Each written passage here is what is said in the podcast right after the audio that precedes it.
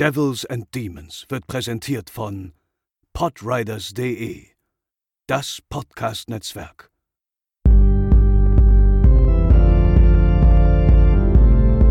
They're coming to get you, Barbara. They're coming for you. Diese Episode wird präsentiert von Deadline, das Filmmagazin, die Fachzeitschrift für Horror, Thriller und Suspense. Jetzt im Kiosk oder online unter deadline-magazin.de. Moin Moin und herzlich willkommen zur 153. Episode von Devils and Demons, eurem Horrorfilm-Podcast. Ich bin der Chris und begrüße ganz herzlich an meiner Seite Pascal. Moin Moin. Und André. Moin. Ja, ähm, nachdem ich uns frühzeitig in den Jahresurlaub verabschiedet habe beim, Letz beim letzten Mal, äh, muss ich das leider korrigieren. Das, äh, es gibt gar keinen Jahresurlaub dieses Jahr. Wir bleiben auch in der letzten Woche des Jahres für euch da. Also Überraschung.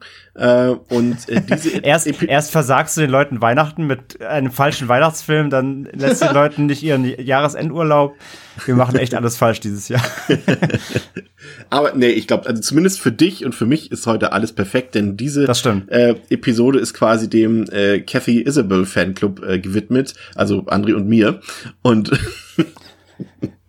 die, die, ein, die, die ersten Vorsitzenden und einzigen Mitglieder. Ja. Äh, du musst deinen Beitrag noch bezahlen, fällt mir ein, für den Fanclub. Oh ja, über, überweise ich natürlich sofort. Ja. Äh, nein, wir reden heute tatsächlich über äh, einen Film mit Kathy Isabel. Ich glaube, das ist das erste Mal, wenn ich mich nicht ganz irre. Ich glaube tatsächlich schon. Ginger Snaps ich glaube folgt. Auch. Wie bitte? Ich glaube auch. Ja. Ginger Snaps Freddy folgt. Freddy vs. Jason, Jason nicht, ne? folgt noch. Ja.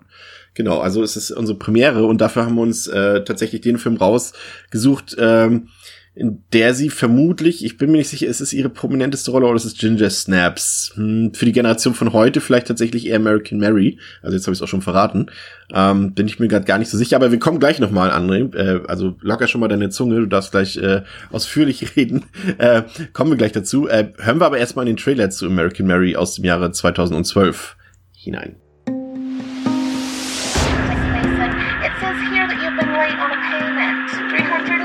$64 should be enough. What's the least that I could put on? $364. I quit med school today. That shouldn't come as a surprise to you. What's this? Uh, it's my resume. No, you don't need it to work here, but it is nice to find out some of your dirty secrets. Want to be a doctor? Surgeon. Follow me. What do I have to do? Yeah, we prefer if Rat was not to die tonight.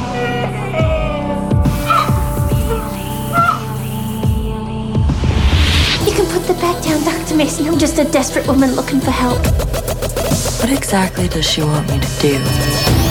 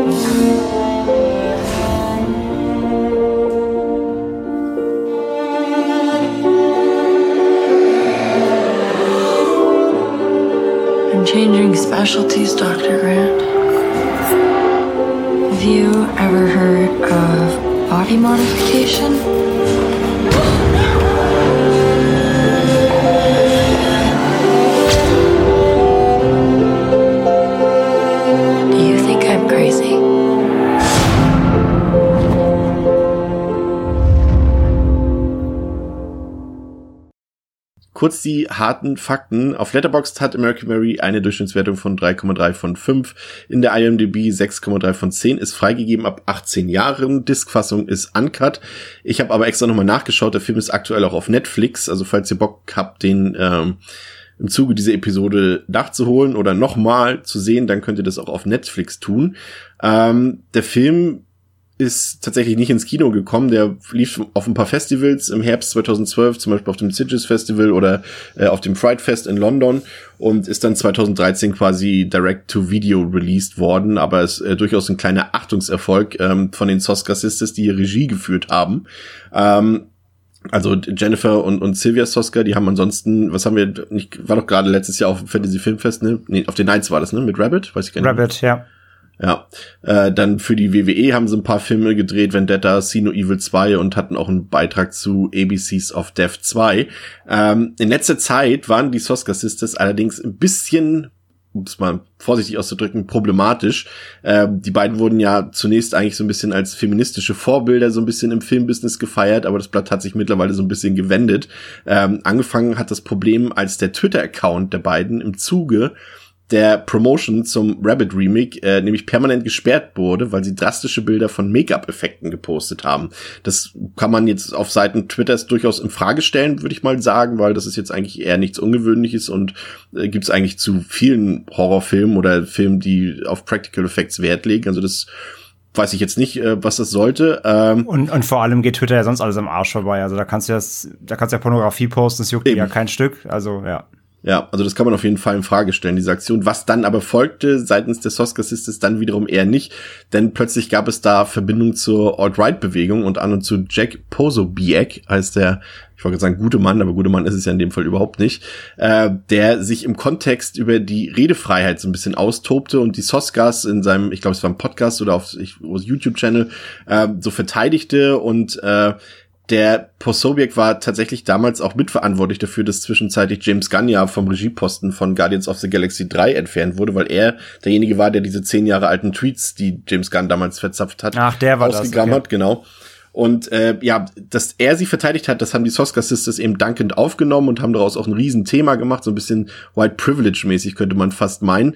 Äh, die Ursache ist ja eigentlich durchaus gerechtfertigt. Wie gesagt, das, das ist ja, also da kann man sich ja durchaus beschweren bei Twitter, weil das halt eigentlich nicht gängige Praxis ist. Wie du eben schon gesagt hast, André, da kann man ganz andere Sachen sehen drauf, also von sämtlichen Pornomaterialien bis äh, zu Gewalt und sonst was. Also von daher.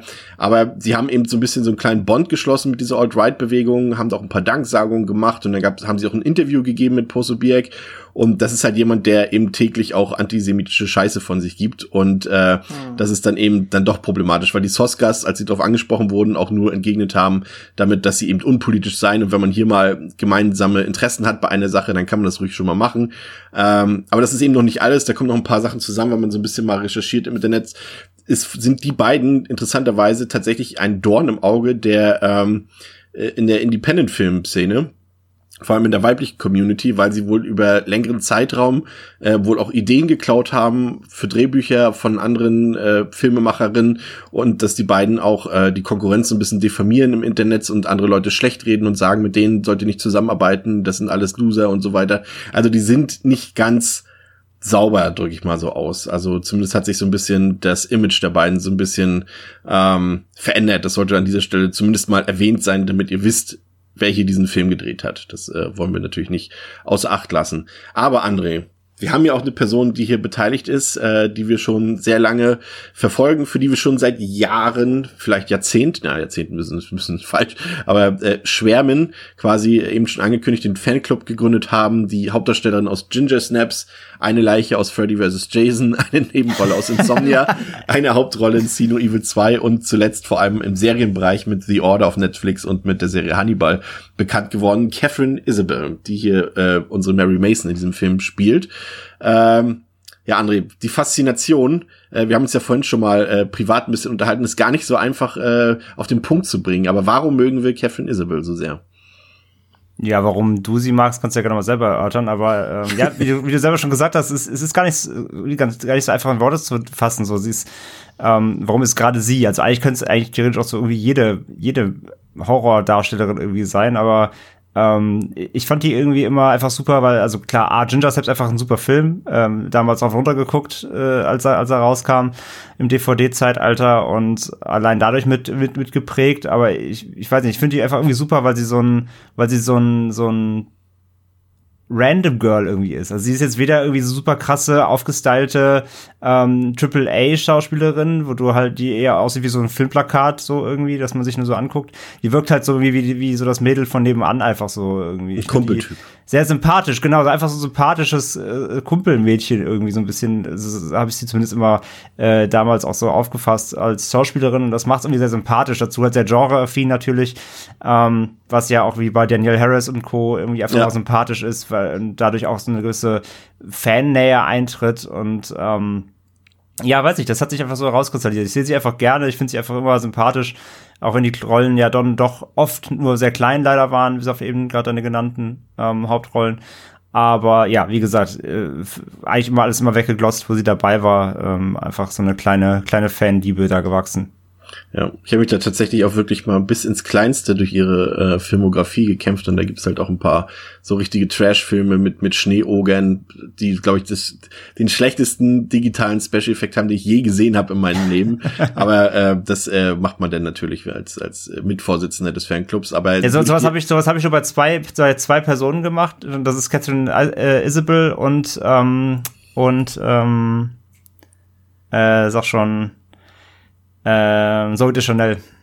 ah, Oh. Weil, weil vor, noch vor Catherine, Kathy war ich, war ich großer Zoe de Chanel äh, Befürworter. Und da habe ich auch mir jeden Bullshit irgendwie mal gekauft, irgendwelche UK Blu-ray DVDs importiert, wo sie irgendwo mitgespielt hat. Irgendwie letzter Rotz, irgendwie überhaupt so mal den Film gesehen. Ähm, ja, aber deswegen, genau. Das, das, das war, das war, das war der, der erste, der erste Crush und dann was der zweite war dann Kathy. Ja, und das ist natürlich auch immer so eine Person, bei der man so ein bisschen mitfiebert und auch mal hofft, dass sie dann auch mal ein paar größere Rollen kriegt. Ich glaube, zumindest die Besetzung im Serienbereich, ich glaube, da ist sie tatsächlich auch ganz gut aufgehoben, weil wenn wir ehrlich sind, sie ist jetzt natürlich auch nicht die beste Schauspielerin auf diesem Planeten. Nein, nein, Aber nein. für gerade für dieses Genre ist sie halt äh, tatsächlich wie gemacht gefühlt irgendwie. Und ich fand gerade auch in den Serien bei Hannibal spielt sie eine super Rolle und auch bei The Order, da habe ich jetzt nur ein paar Folgen geguckt. Ähm, aber auch das passt zu ihr. Ich glaube, das ist so das Seriending, ich glaube, das könnte so für ihre Zukunft, glaube ich, das Richtige sein. Ähm, Sie wurde tatsächlich übrigens auch, äh, äh, also das Drehbuch wurde tatsächlich von den Soska Sis- Sisters, Gottes Willen, ähm, auch so geschrieben, dass äh, Catherine Isabel die Hauptrolle spielen sollte, weil die drei wohl irgendwann auch äh, bei Josie and the Pussycats äh, elf Jahre zuvor auch äh, alle drei als Statisten tatsächlich tätig waren und sich da schon verstanden haben. Und ähm, ja, in der Hinsicht haben sie das äh, geschrieben. Aber ich habe mal noch so ein bisschen geguckt durch die Crew, ob da noch ein paar interessante Leute bei waren. Aber mir ist nur einer aufgefallen, den wir hier tatsächlich auch schon mal hatten, nämlich äh, der Kameramann Brian Pearson. Der hat äh, bei Drive Angry zum Beispiel die Kamera geführt oder bei My Bloody Valentine 3D. Das sind ja alles die Pat Patrick Lussier waren die, ne? Glaube ich, die Filme. Mhm. Ne? Genau, also sein Stammkameramann quasi und ähm, Urban Legend 2, da hatten wir ihn auch schon. Und Insidious 3, ich glaube, ne, André, du kämpfst dich ja gerade noch mal durch die ganzen Geisterfilme hier über die Feiertage. Ähm, da ja, Schwie Schwiegermutter, Schwiegermutter wollte Geisterfilme gucken und äh, ja, Conjuring und Insidious läuft. und bei Final Destination 5 hatten wir ihn auch schon. Ähm, Pascal, bevor wir loslegen, ähm, würde ich vorschlagen, erzähl den Leuten doch mal, worum es in American Mary geht. Die junge Medizinstudentin Mary ist gestresst. Geplagt von finanziellen Sorgen kann sie nicht mal regelmäßig für ihre Miete aufkommen.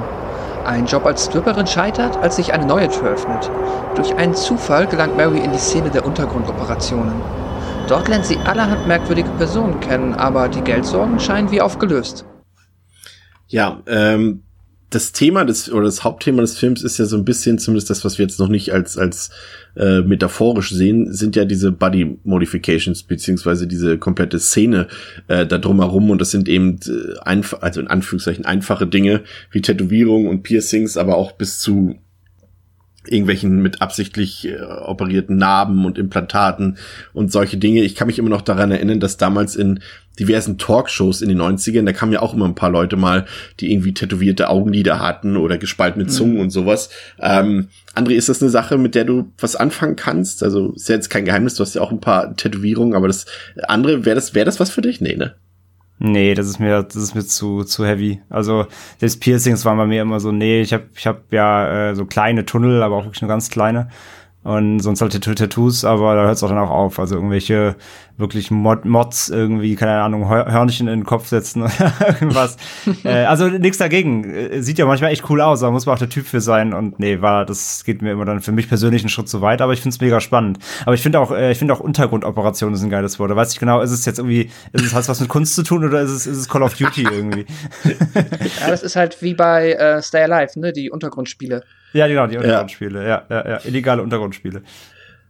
Pascal, wie ist das bei dir? Kannst du rein zumindest optisch äh, der, dieser Sache was abgewinnen, eine gewisse Faszination? Also findest du das cool? Also unabhängig davon, ob du das selber an deinem Körper äh, äh, veranstalten lassen würdest?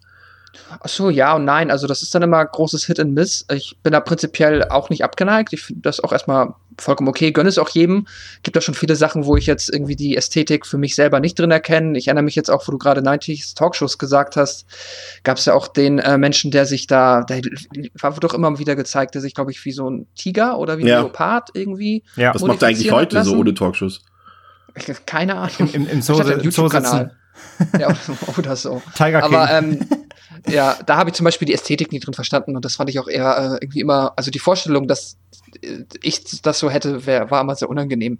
Aber sonst bin ich ja auch, auch wenn ich selber äh, weder noch habe an mir dran, bin ich ja auch sonst für Piercings und Tattoos durchaus aufgeschlossen und erkenne da auch sehr oft die Ästhetik drin und mag das dann auch.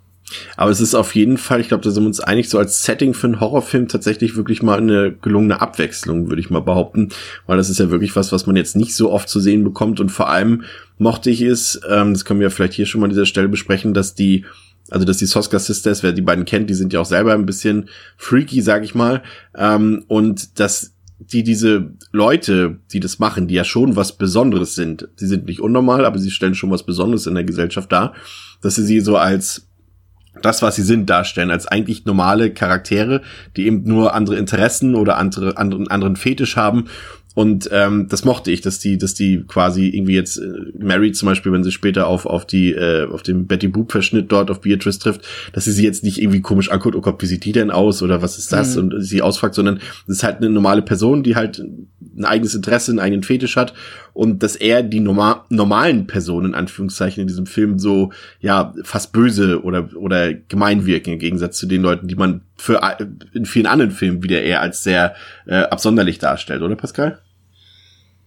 Ja, auf jeden Fall. Das hat mir auch gut gefallen, dass man hier halt ein, ähm, ja, ich würde das mal nicht mal neutral sagen, aber auf jeden Fall äh, einen Blick auf dieses ganze Thema oder diese ganze Szene in Anführungszeichen wirft, der halt ja einfach mal aus einer anderen Richtung kommt, überhaupt nicht abschätzend ist und sogar eher, naja, positiv würde ich jetzt gar nicht mal sagen, aber auf jeden Fall mh, ja, nicht so, wie man es halt sonst kennt. Es ist nicht äh, das personifizierte Böse, wo einfach nur die äh, gruseligen, unheimlichen, schlimmen Menschen abhängen, die sowas mit sich machen lassen oder sowas vollziehen, sondern da wird einfach sehr neutral drauf geschaut. Das mag ich. Jetzt wir drehen das halt um, ne? Also die Personen, die normalerweise von der Gesellschaft dann irgendwie als ähm, als Weirdos und Sonderlinge gelten würden, sind eigentlich hier die Normalen im Film und die Hm. und die die normalen Anführungszeichen Leute ähm, sind eher die Assis. Das ist ganz das ist ganz smart. Ja. Unser Storyaufhänger ist, ist, ist ja hier quasi äh, die Medizinstudentin Mary. Äh, die sehen wir auch direkt in den Opening Credits, die meines Erachtens sehr gelungen sind, als ähm, sie dort so einen Truthahn seziert äh, zu den Klängen von Ave Maria. Ähm, das natürlich auch, das ist dann wieder natürlich wieder, so kann man wieder drüber streiten, ob das jetzt noch subtil ist oder so, wenn eine Ave Maria, wenn man das übersetzt, Holy Mary oder Heilige Maria, die Hauptdarstell Hauptfigur Mary heißt, naja, kann man drüber streiten. Ähm, aber zumindest rein inszenatorisch äh, schon mal in die richtige Richtung weisend. Und äh, wir sehen eben sie in der Vorlesung, wir erfahren, dass sie kein Geld hat und dass sie nach Alternativen sucht, um Geld zu verdienen und ähm, dass sie auch Schulden hat und die ausgleichen will natürlich. Und deswegen ähm, ja in eine Stripper geht, um dort anzuheuern und äh, Dort lernt sie eben den Clubbesitzer Billy kennen und dann kommt es zu einem Vorfall, in der scheinbar irgendjemand schwer verletzt unten im Keller liegt und man Hilfe braucht. Und Mary hat eben äh, dem Billy vorher gesagt, dass sie eben angehende Chirurgin ist und äh, er bietet ihr dann sofort 5000 Dollar an, wenn sie ihm hilft, dort unten dieses Problem zu versorgen, in Anführungszeichen. Und dass sie natürlich möglichst keine Fragen stellen kann. Und so findet sie dann da unten so einen blutüberströmten Mann wieder, der offensichtlich in kriminelle Geschäfte verwickelt war und der eben dringend medizinische Hilfe braucht. Und sie versorgt und operiert ihn dann, äh, was natürlich auch so ein paar, ja, logischerweise Folgen für ihre Psyche hat äh, im Abgang. Ähm, generell, André, dein Eindruck von Mary, eine Person, die man, der man gerne folgt als Hauptfigur in dem Film? Mit der will ich sofort abhängen, klar. ähm, nee, äh, auf jeden Fall. Ich finde, ich finde den, ich finde vor allem der Anfang geht schön zügig. Also der Film fackelt nicht lange rum, da geht es direkt ziemlich schnell los und es wird eigentlich der, der Weg, der dann sich später auftut, schnell bereitet. Also gibt es nicht erst groß Vorgeschichte, sondern es wird relativ schnell abgehandelt, wie du schon gesagt hast. Es kommt halt raus, sie, was sie macht halt, dass sie Chirurgin ist oder angehende Chirurgin ist. Es wird klar gemacht, dass sie halt Schulden hat, durch Studium wahrscheinlich und Co. Einfach, dass sie, dass sie Geldprobleme hat, weil sie einfach noch nicht fest im Job drin ist ähm, und dass es dafür irgendeine Lösung her muss. Und quasi aus der, der Erstidee, äh, ich mache ein bisschen Stripclub nebenbei, ähm, wird dann halt durch ein äh, ja, Verkettung von Ereignissen eben dann das, das Alternativprogramm, nämlich dass sie dann, dann aufgrund dessen ja dann abrutscht, wie wir gleich erfahren werden, noch in diese ähm, Untergrundoperationsszene, wie wir schon gesagt haben. Und nee, äh, ich mag das, dass das so schnell losgeht. Also da gibt's kein großes Gefackel und die Informationen, die du erstmal über sie hast, reichen auch, weil der Rest ergibt sich dann eh über die nächste, über die, über die Filmdauer eben. Ähm, mag ich gerne, dass der Film da nicht so viel Zeit verschwendet. Und ähm, Mary wird ja erstmal relativ kurz eingeführt. Also du, erst, du, es wird erstmal nicht viel gesagt, du, du siehst sie erstmal, mhm. das meiste wird erstmal durch Bilder transportiert. Ähm, und was aber relativ schnell rauskristallisiert auf jeden Fall ist meiner Meinung nach, dass sie ziemlich tough ist. Also dass, ähm, dass sie so eine, schon eine gestandene Frau ist an sich und auch da weiß, wie sie Probleme anpackt oder halt einfach, einfach halt macht und nicht irgendwie rumdrückselt, sondern da halt reingeht und es durchzieht. und ähm, und das natürlich dann aber durch diese Situation, die sie da geworfen wird, mit diesem Schwerverletzten, ähm, ja, dass sie dann daraus erstmal, da gibt's dann diesen Shot, wo sie dann aus der Tür rauskommt, völlig blutbesudelt ist und dann erstmal so durchatmet und erstmal kurz realisiert, was gerade passiert ist. Ähm, dass das sie erstmal kurz aus der Bahn wirft, ist ja zu verstehen, ähm, weil das ist ja nun mal ja nicht ihr Alltag eigentlich. Und ja, aber von daher, ich, ich finde das schön, dass es hier so schnell schön reingeht, auf jeden Fall. Was mir gefallen hat, äh, hier auch, was früh klar ist, irgendwie, dass da natürlich auch so ein bisschen Gesellschaftskritik drin ist, die man natürlich auch auf mehreren Ebenen lesen kann. Also zum einen äh, haben wir eben schon gesagt, dass sie halt eben eine Studentin ist oder sie ist, glaube ich, fertig mit dem Studium, sagt sie ja sogar, glaube ich, noch, sie muss noch, glaube ich, ihren Titel machen oder sowas, wird irgendwie erwähnt und ähm, dass sie eben Schulden hat und, und äh, selbst natürlich äh, ja, pleite quasi ist. Und das ist natürlich auch so ein Thema, was weltweit natürlich äh, gang und gäbe ist, aber gerade auch in den USA natürlich, ähm, gerade bei den Leuten, die eben nicht aus einer privilegierten Familie kommen, dass da alles selber bezahlt werden muss, logischerweise, und dass dann eben teilweise auch, hatte ich zumindest mal eine Reportage gesehen darüber, dass dann eben viele Studentinnen eben auch auf solche Jobs, also nicht auf Untergrundoperationen, sondern auf so, auf so äh, Strip-Bars oder teilweise eben auch Prostitution zurückgreifen müssen.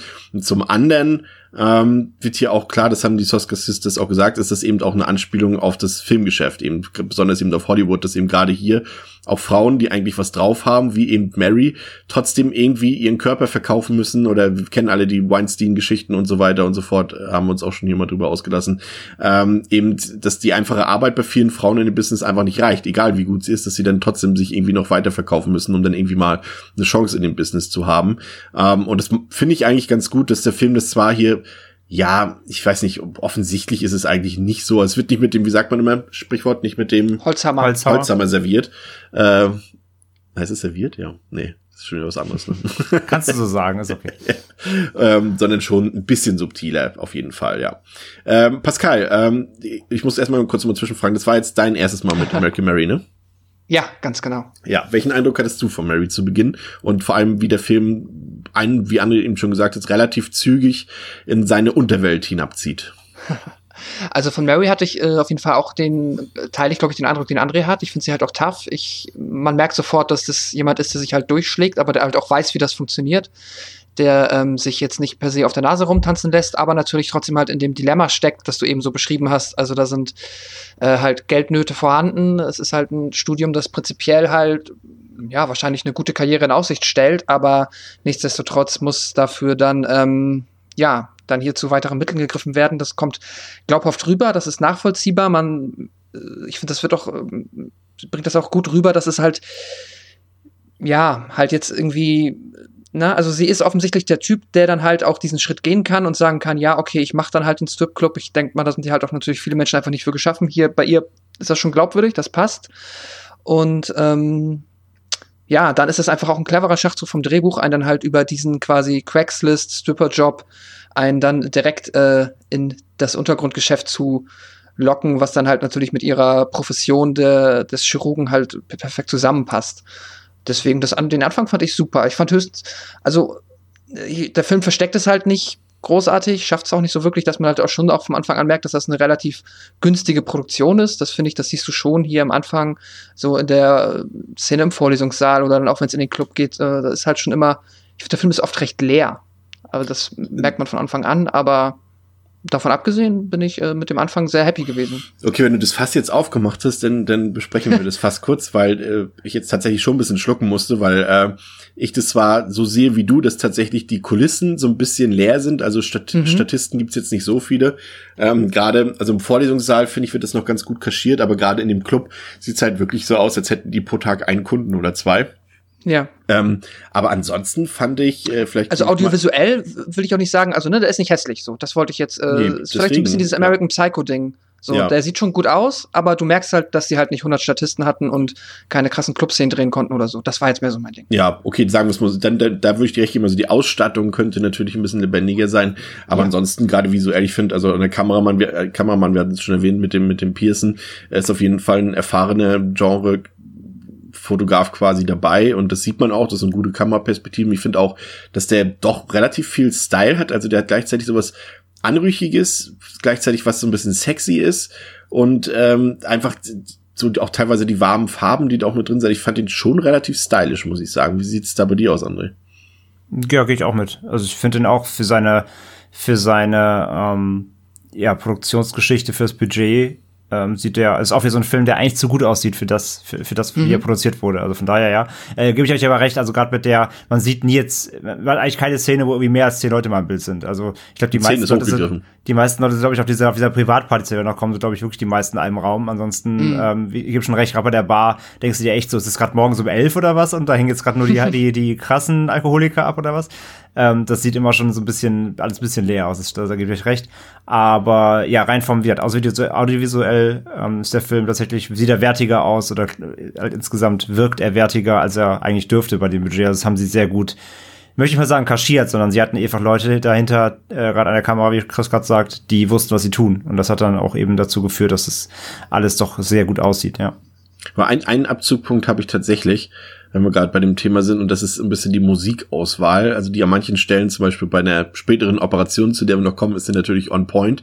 Aber manchmal, gerade zum Beispiel bei dieser äh, Privatparty-Szene dort, ähm, und auch in dem Club, da läuft manchmal ganz seltsame Musik, die so wirkt, als hätten sie da irgendwie möglichst die günstigsten Songs, die sie kriegen konnten, da reingepackt. Wahrscheinlich irgendwas, irgendwas DRM-freies oder so. Ja, zum Beispiel diese, also ihr erinnert euch, ich greife mal kurz vorweg, es gibt dann eben später so eine Partyszene, wo die ganzen Chirurgen alle sind, auf die Mary auch eingeladen ist. Und das sind halt alles ältere Typen. Und da läuft dann halt so, und ich will jetzt nicht sagen, so ein, so ein ähm, Dubstep-Song, aber es geht schon in diese Richtung und die, das passt überhaupt nicht zur Szene, denn in der Szene müsste eigentlich Jazz laufen oder irgendwie sowas. Oder Klaviermusik im Hintergrund und bei denen auch so du, du, du, du, du, du, du, du, im Hintergrund die ganze Zeit so. Ich dachte so, okay. Ja, vielleicht sind das sehr hippe alte Leute. Du kannst ja jetzt nicht hier stigmatisieren. Das ist, das ist einfach der, das ist einfach der, der Rentner-Fanclub von Skrillex, glaube ich. Ja. Nein, ja. ich, ich gebe dir schon recht, das ist nicht immer ganz auf den Punkt so, aber ja, mein Gott ja, was soll's, halb so wild. Ähm, nach der in Anführungszeichen gelungenen Operation äh, bekommt Mary dann ziemlich merkwürdige Anrufe und dann später auch einen Besuch von der Tänzerin Beatrice, äh, die sich äh, ja zu einer Art Kopie von Betty Boop äh, hat umoperieren lassen. Wer Betty Boop nicht kennt, kannst ja mal googeln, hat man ungefähr eine Vorstellung davon. Und die bittet sie nun um Hilfe, denn ähm, Mary soll für 10.000 Dollar Betty Boops Freundin Ruby Real Girl operieren. Und zwar in einer nächtlichen Aktion in einer Tierklinik, die ja dann logischerweise verlassen ist. Äh, und dort soll Ruby zu einer menschlichen Puppe umoperiert werden. Das heißt, die Brust, Brustwarzen sollen entfernt werden, die Vulva soll zugenäht werden, quasi wie eine Barbie-Puppe, könnte man meinen. Und warum ist da so ein Hund Hier draußen? ist irgendwo ein Hund, ja. Ja. ich wünschte, er würde reinkommen und sich streichen lassen, aber das tut er nicht. Ähm, und die, diese Ruby ist Modedesignerin und die will sich quasi zu einer Art Schaufensterpuppe äh, umwandeln lassen, weil sie eben nicht länger als äh, Sexualobjekt äh, gelten will. Und äh, Mary, die ja eben diese Geldsorgen hat, führt diese Operation durch, weil sie auch eben dieses Anliegen von Ruby irgendwie verstehen kann. Und äh, das lässt sie sozusagen immer tiefer in diese Body Transformation Welt abtauchen. Und ähm, ja, das geht ja dann schon, sage ich mal, in die Richtung in, in der Eingangssequenz oder in diesem Opening in diesen ersten 10, 15 Minuten, da wird ja noch nicht angedeutet, was es tatsächlich mit diesen Body Transformations äh, auf sich hat. Und hier wird es dann schon ein bisschen deutlicher. Äh, muss ich sagen, vielleicht bei diesem Thema auch so ein bisschen die Spezialeffekte, die ja hier komplett handgemacht sind. Also es gibt keinen einzigen digitalen Effekt in dem Film. Und ich muss sagen, gerade auch hinsichtlich dieser Body Modifications, äh, sieht richtig gut aus, würde ich mal sagen, André. Ja, absolut, gehe geh ich mit. Ähm, also angefangen jetzt hier auch von dem, von dem, ähm, ja, es ist, es folgt ja ein relativ harter Schnitt hier zu der vorigen Szenerie. Ähm, es geht dann vielleicht auch manchen, kann ich mir vorstellen, ein bisschen zu schnell, so von äh, dieses, ich hatte dieses eine Erlebnis hin zu, ähm, hallo, du hast jetzt irgendwie anscheinend hier einen Lieferservice für Bodymods, ne? Also das erklären sie auch nicht wirklich. Vor allem aber, nicht das einzige Mal, dass das in dem Film passiert. Genau, Ne? aber man kann sich ja denken, was passiert ist eben, die waren sehr zufrieden mit ihrer Leistung und haben dann die Nummer eben weitergegeben an andere Auftraggeber, die eben nicht ganz legale Sachen machen möchten. Ähm, und naja, und da, ich meine, das haben sie ja schon rausgestellt am Anfang, dass sie die Kohle braucht und da, wenn jemand da kommt, der aussieht wie Betty Boobs, ist erstmal so what, aber wenn die, wenn die erstmal mit 10.000 Do Dollar winkt, dann äh, ist es Kathy dann also Mary in der Sicht in der, in der, in der Moment dann auch egal. Ähm, von daher ist es alles äh, alles cool und äh, ja mit dieser dieser dieser Ruby Real Girl das ist ja auch so die erste äh, kann man ja schon fast sagen dann auch hier wieder ähm, ja wie, wie soll man es ausdrücken? Es ist der erste, auch wieder A, Meta-Moment, B, auch so ein bisschen, was du ja anfangs gesagt hast, Chris, so ein bisschen Frauenrechtler-Moment, ähm, weil es hier ja darum geht auch, dass sie sich ja quasi ihre äh, Geschlechtsmerkmale entfernen lassen will, gerade weil sie in dieser Branche arbeitet, wo eben aufs Körper, äh, auf den Körper reduzieren sehr ja. ähm, allumfassend ist. Das finde ich halt total krass auch und ähm, aus der Perspektive raus, dass Mary dann auch gar keine Fragen stellt, sondern sagst, ey, ich verstehe dich, und ich kann das, was du willst und du hast Geld, also machen wir das jetzt. Ähm, das finde ich eigentlich ganz auch wieder ganz smart. Das ist halt auch ähm, nicht vom Drehbuch halt irgendwie einfach nur der so hingestellt wird, ja, ich will, ich finde das geil, mach das mal. Oder keine Ahnung, schlimmster Fall wäre noch gewesen, dass der Mann, der Mann, der Mann kommt und sagt, mach das mal meiner Frau oder so, ich finde das besser. Keine Ahnung, irgendwie so ein Quatsch, dann genau das Umgekehrte macht, sondern ähm, geht ja jetzt, ich sag auf Basis dieser, dieses, dieses Modejobs, die sie hatten, diese Branche, mhm. wir alle wissen, rein, wenn man mal, wenn man GNTM geguckt hat, weiß man, was, wie es da vor sich geht, wie oberflächlich diese Modebranche ist. Vielleicht ähm, davon ausgeht, dass nicht jeder, äh, nicht jede Zuhörerin und jede Zuhörer weiß, vom, wovon du gerade redest. Wovon redest du da gerade? Wovon GNTM, was? Was? Was? Germany's Next Topmodel kennt doch Ach jeder, so. Chris. Hallo? Also wer auf Horror steht, der steht auch auf Diplom. ja, also. Jetzt hast du aber selber gerade ein Argument äh, geliefert, ja. Nein, also wer, wer schon mal so Germany's Next Topmodel oder andere Sachen geguckt hat, so in die Mode-Fashion-Richtung gehen, ähm, dann merkt man ja schnell, wie oberflächlich diese, Mo diese Branche ist. Das ist ja kein Geheimnis. Und deswegen finde ich es eigentlich ganz smart, dass hier so zu sagen, hey, ich bin Modedesignerin, ich bin jeden, äh, halte mich jeden Tag in dieser Branche auf und die ähm, wollen mir quasi alle nur in die Wäsche und äh, möchten mich da so hingehend verändern, dass ich einfach nicht mehr so als ähm, als Mainstream, das, was die, die Gesellschaft als, als begehrenswert erachtet, darstelle, finde ich eigentlich ein ganz, ganz äh, smartes Thema. Und äh, ja, die Operation selbst ja dann, die dann, ich meine, man sieht ja nicht alles, aber in Teilen, was man sieht, ist auf jeden Fall effekttechnisch super. Also da gibt's, äh, da, da sieht auch nichts aus wie jetzt Billo Latex, sondern das sieht alles sehr, sehr, sehr, sehr real aus. Das ist dann teilweise auch, wenn man, weiß nicht, wie, kommt ein bisschen auf an, wenn man, wie man so mit, mit realen, Anführungszeichen, realen Operationsszenen umgehen kann. Also viele finden sowas ja meist äh, schlimmer als jetzt irgendwelche Splatter-Szenen, weil es halt so realistisch ist. Also wenn dann da zum Beispiel bei ihr da die, die Brustwarze äh, ausgeschnitten wird, so mit dem Skalpell, das ist schon, ist schon unangenehm so ein bisschen. Das sieht halt wirklich auch sehr realistisch aus. Also mhm. da haben sie sich wirklich alle Mühe gegeben und äh, das, da, da ist das Budget auf jeden Fall reingeflossen, anstatt in die Darsteller im Stripclub.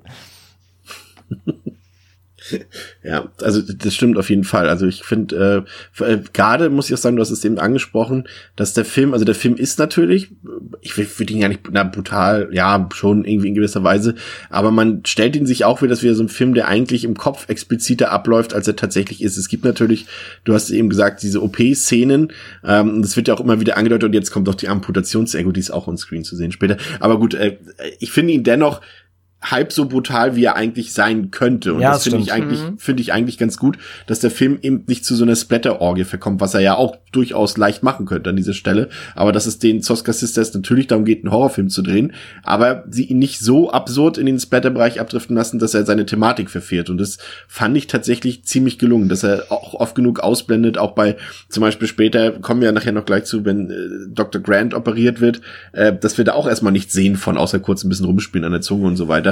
Und dass wir eher das Ergebnis. Und ich muss sagen, äh, das fand ich tatsächlich sehr gelungen, dass der Film sich da in Anführungszeichen im Rahmen eines äh, R-Rated-Films zurückhält. Pascal. Ja, das, das, auch das, so? Also, sorry, ich noch einhake gerade. Das, also ich habe es auch immer so aufgefasst bei dem Film, dass die, die Idee des Ganzen und das Thema steht über dem Ja. Splatter-Schauwert.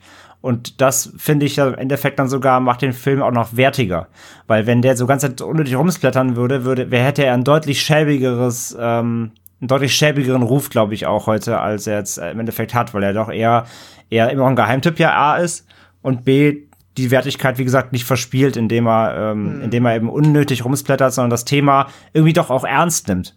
Und finde ich, zu diesem, zu diesem ernsten Thema passt es dann auch besser, dass die Szenen möglichst realistisch sind, statt irgendwie, dass sie da jetzt irgendwie einmal in den Körper sticht, dann spritzt ach, die da Blut so. Das wäre halt völliger Bullshit, weil dann hätte es diesen Comic-Charakter. Aber ja, Pascal, kannst du ja mal auch nochmal ausholen. Ja, äh, ich finde das halt auch gut, dass äh, einerseits, ähm, ne, man bekommt was zu sehen, aber es wird dann halt auch nur bis zu so einem Punkt äh, gefahren, wo einerseits halt dass nicht zu einer Splatter-Orgie verkommt und auf der anderen Seite auch jetzt, glaube ich, der Film einfach nicht Gefahr läuft, quasi äh, so sich dazu genötigt zu fühlen, Effekte da noch einzusetzen, wo es dann am Ende halt vielleicht auch nicht mehr so gut aussieht, wie, und da gebe ich euch recht, es halt nämlich aussieht. Das ist tatsächlich alles sehr, äh, fühlt sich alles sehr realistisch an, kein, keine Spur von irgendwo ja, sichtbaren praktischen Effekten, die jetzt halt da irgendwie die Illusion zerstören würden. Und deswegen auch, André, du hast es ja gesagt, bei mir ist es auch immer so, ich kann jetzt mit Splatter auch immer besser umgehen, als wenn ich ein Skalpell sehe und irgendwie Desinfektionsmittel und dann geht da das Messer in die Haut. Das finde ich auch immer automatisch unangenehmer. Ich kann es auch jetzt nicht großartig nachvollziehen, warum, aber es ist immer noch mal eine Spur, ähm, Spur fieser. Und das schafft, und dadurch brauche ich aber auch diese extremen Effekte nicht, weil mir reicht dann halt auch schon das Skalpellmesser, das da ein bisschen rumschnibbelt.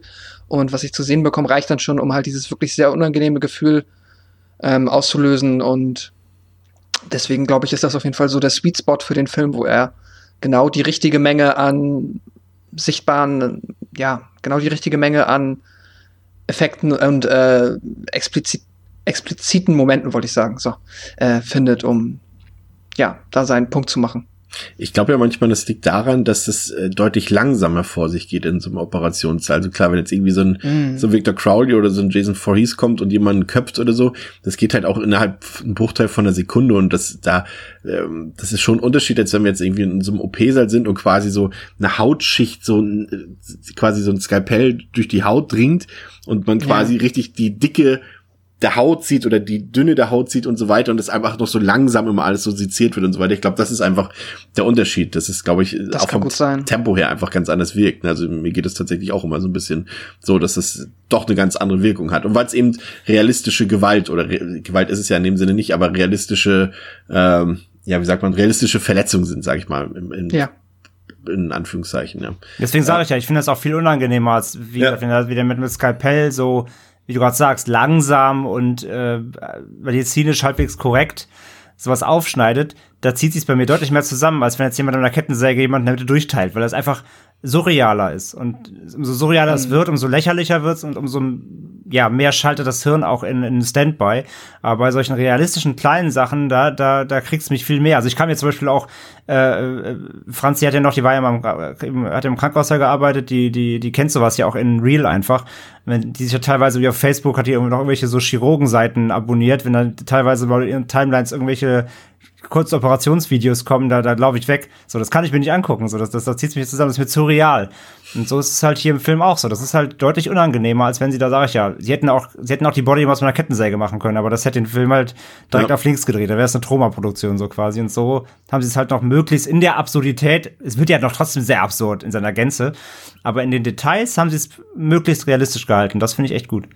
Ja, das ist bald unser Untertitel jetzt, Devils and Demons 100% medizinisch akkurat, nachdem wir jetzt zum wiederholten Male hier ansprechen. Deswegen, also, unsere Idee kam ja bei euch ganz gut an mit den Devils and Demons College-Jacken aus der letzten Episode, aber vielleicht nehmen wir dann noch einfach so, so, äh, so Kittel. Operationskittel? Medizin, Operationskittel mit unserem Logo drauf. und so ein, und so, und so, ähm, äh, Skalpell mit eingravierten Devils and Demons Schriftzug. Ja. ja. Bling bling. ähm, so, zu einer unerfreulichen Sache kommt es dann auf der Party ähm, der Chirurgen, zu der der Chefarzt der Klinik Mary einlädt. Das ist, äh, äh, wie ist er noch gleich, Dr. Walsh, ne? Ja, genau, Dr. Walsh war das. Ja. Und äh, dort sind irgendwie nur Männer anwesend, alles nur Chirurgen und Mary irgendwie dazwischen und es ist schon von vornherein die Situation dort, die ganze Szenerie sehr unangenehm, finde ich, auch die, die Gespräche, die dort ablaufen. Und äh, so kommt es nicht von ungefähr, dass äh, Mary dort betäubt wird und später von Dr. Grant, das ist der Unidozent, den wir am Anfang auch schon mal kurz kennenlernen, ähm, und der sie vergewaltigt und es dann auch noch filmt. Das ist jetzt wieder mein nicht Lieblingsthema. Ähm, das, aber das ist das Interessante, wie das dann eben umgesetzt wird, wenn zwei Regisseurinnen das mal umsetzen, so, also, so eine Art, also was heißt so eine Art, so eine Vergewaltigungsszene, die für meinen Geschmack immer noch unnötig lang war, muss ich zugeben. Also es hätte man auch durchaus wieder abkürzen können. Der Film geht da jetzt auch nicht explizit und wird nicht grafisch in dem Sinne, aber er bleibt schon eine Minute oder anderthalb bei dem Geschehen bei. Und das fand ich jetzt wieder ein bisschen unnötig, aber hm, weiß ich nicht. Auf jeden Fall kommt dann eben dieser zweite Turning Point, äh, den, den ich eben schon mal angesprochen habe, ähm, als André gesagt hat, dass diese Charakterwendung von Mary für einige vielleicht ein bisschen schnell kommt und das ist hier der zweite Punkt, ähm, da passiert es eben nochmal, dass dieses traumatische Erlebnis Mary eben verändert und äh, sie quasi von einem Schnitt, hier ist das Trauma passiert, sie ist traurig und zack, wird sie zur knallharten Rächerin und lässt zum Beispiel dann, also was zum Beispiel lässt dann Dr. Grant von Billy entführen, um ihn dann bei lebendigem Leib eben an ihm so ein paar Body Modification Praktiken zu üben. Ähm, Pascal, kam das für dich auch ein bisschen rabiat, diese Wandlung? Hättest du da eher vielleicht storytechnisch noch ein bisschen in ihrer Trauer verhangen oder in, in, in diesem in diesem Trauma von diesem Erlebnis oder wie hättest du das besser gefunden? Oder findest du es so ideal gelöst? Ich finde es tatsächlich ziemlich ideal gelöst. Äh, ich kann komplett nachvollziehen, wenn man sagt, die Charakterentwicklung ist an der Stelle unglaubwürdig. Das ist sie sehr ver vermutlich auch. Wobei man natürlich auch dazu sagt, ja, wobei es ist ja auch, die Zeit verläuft ja auch im Film, verläuft ja auch nicht viel Zeit. Also das ist definitiv schon. Ist der nächste äh, Tag, eine, ne? Genau, genau. Ja. Das ist also schon eine sehr äh, abrupte Kehrtwendung oder etwas sehr äh, Radikales, was sich dann bei ihr auf jeden Fall da im Charakter verändert.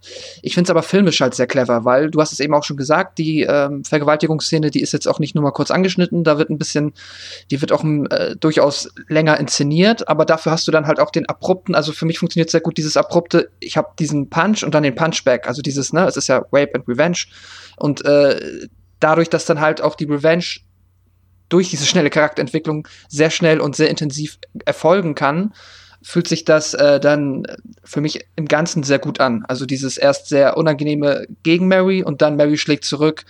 Und dadurch, dass sie jetzt halt schon komplett im Modus ist und halt nicht erst irgendwie langsam sich so dazu entwickeln muss, sondern komplett auf 180 ist, äh, ja, zerlegt sie halt dann, entführt sie direkt, äh, um das mal vorwegzunehmen, dann ähm, den Doktor und fängt an, an ihm Operationen durchzuführen. Und begibt sich damit halt auch automatisch in die Situation, wo sie ihr Studium nicht fortsetzen kann oder abschließen kann und dann halt mit ihren Fähigkeiten andersweitig Geld verdienen muss, was auch einfach gut zum Thema passt, beziehungsweise ja auch das Thema des Films ist. Und da deshalb würde ich tatsächlich eher das Drehbuch loben an der Stelle und denke mir auch einfach, dass das auch natürlich dann bewusst so gemacht ist, dass da halt die Charakterentwicklung zwar unrealistisch ist, aber das halt einfach so perfekt zusammenpasst, dass es sich hier einfach lohnt, da quasi darauf zu verzichten, da jetzt irgendwie äh, so richtig, ja, dem mehr Zeit zu geben.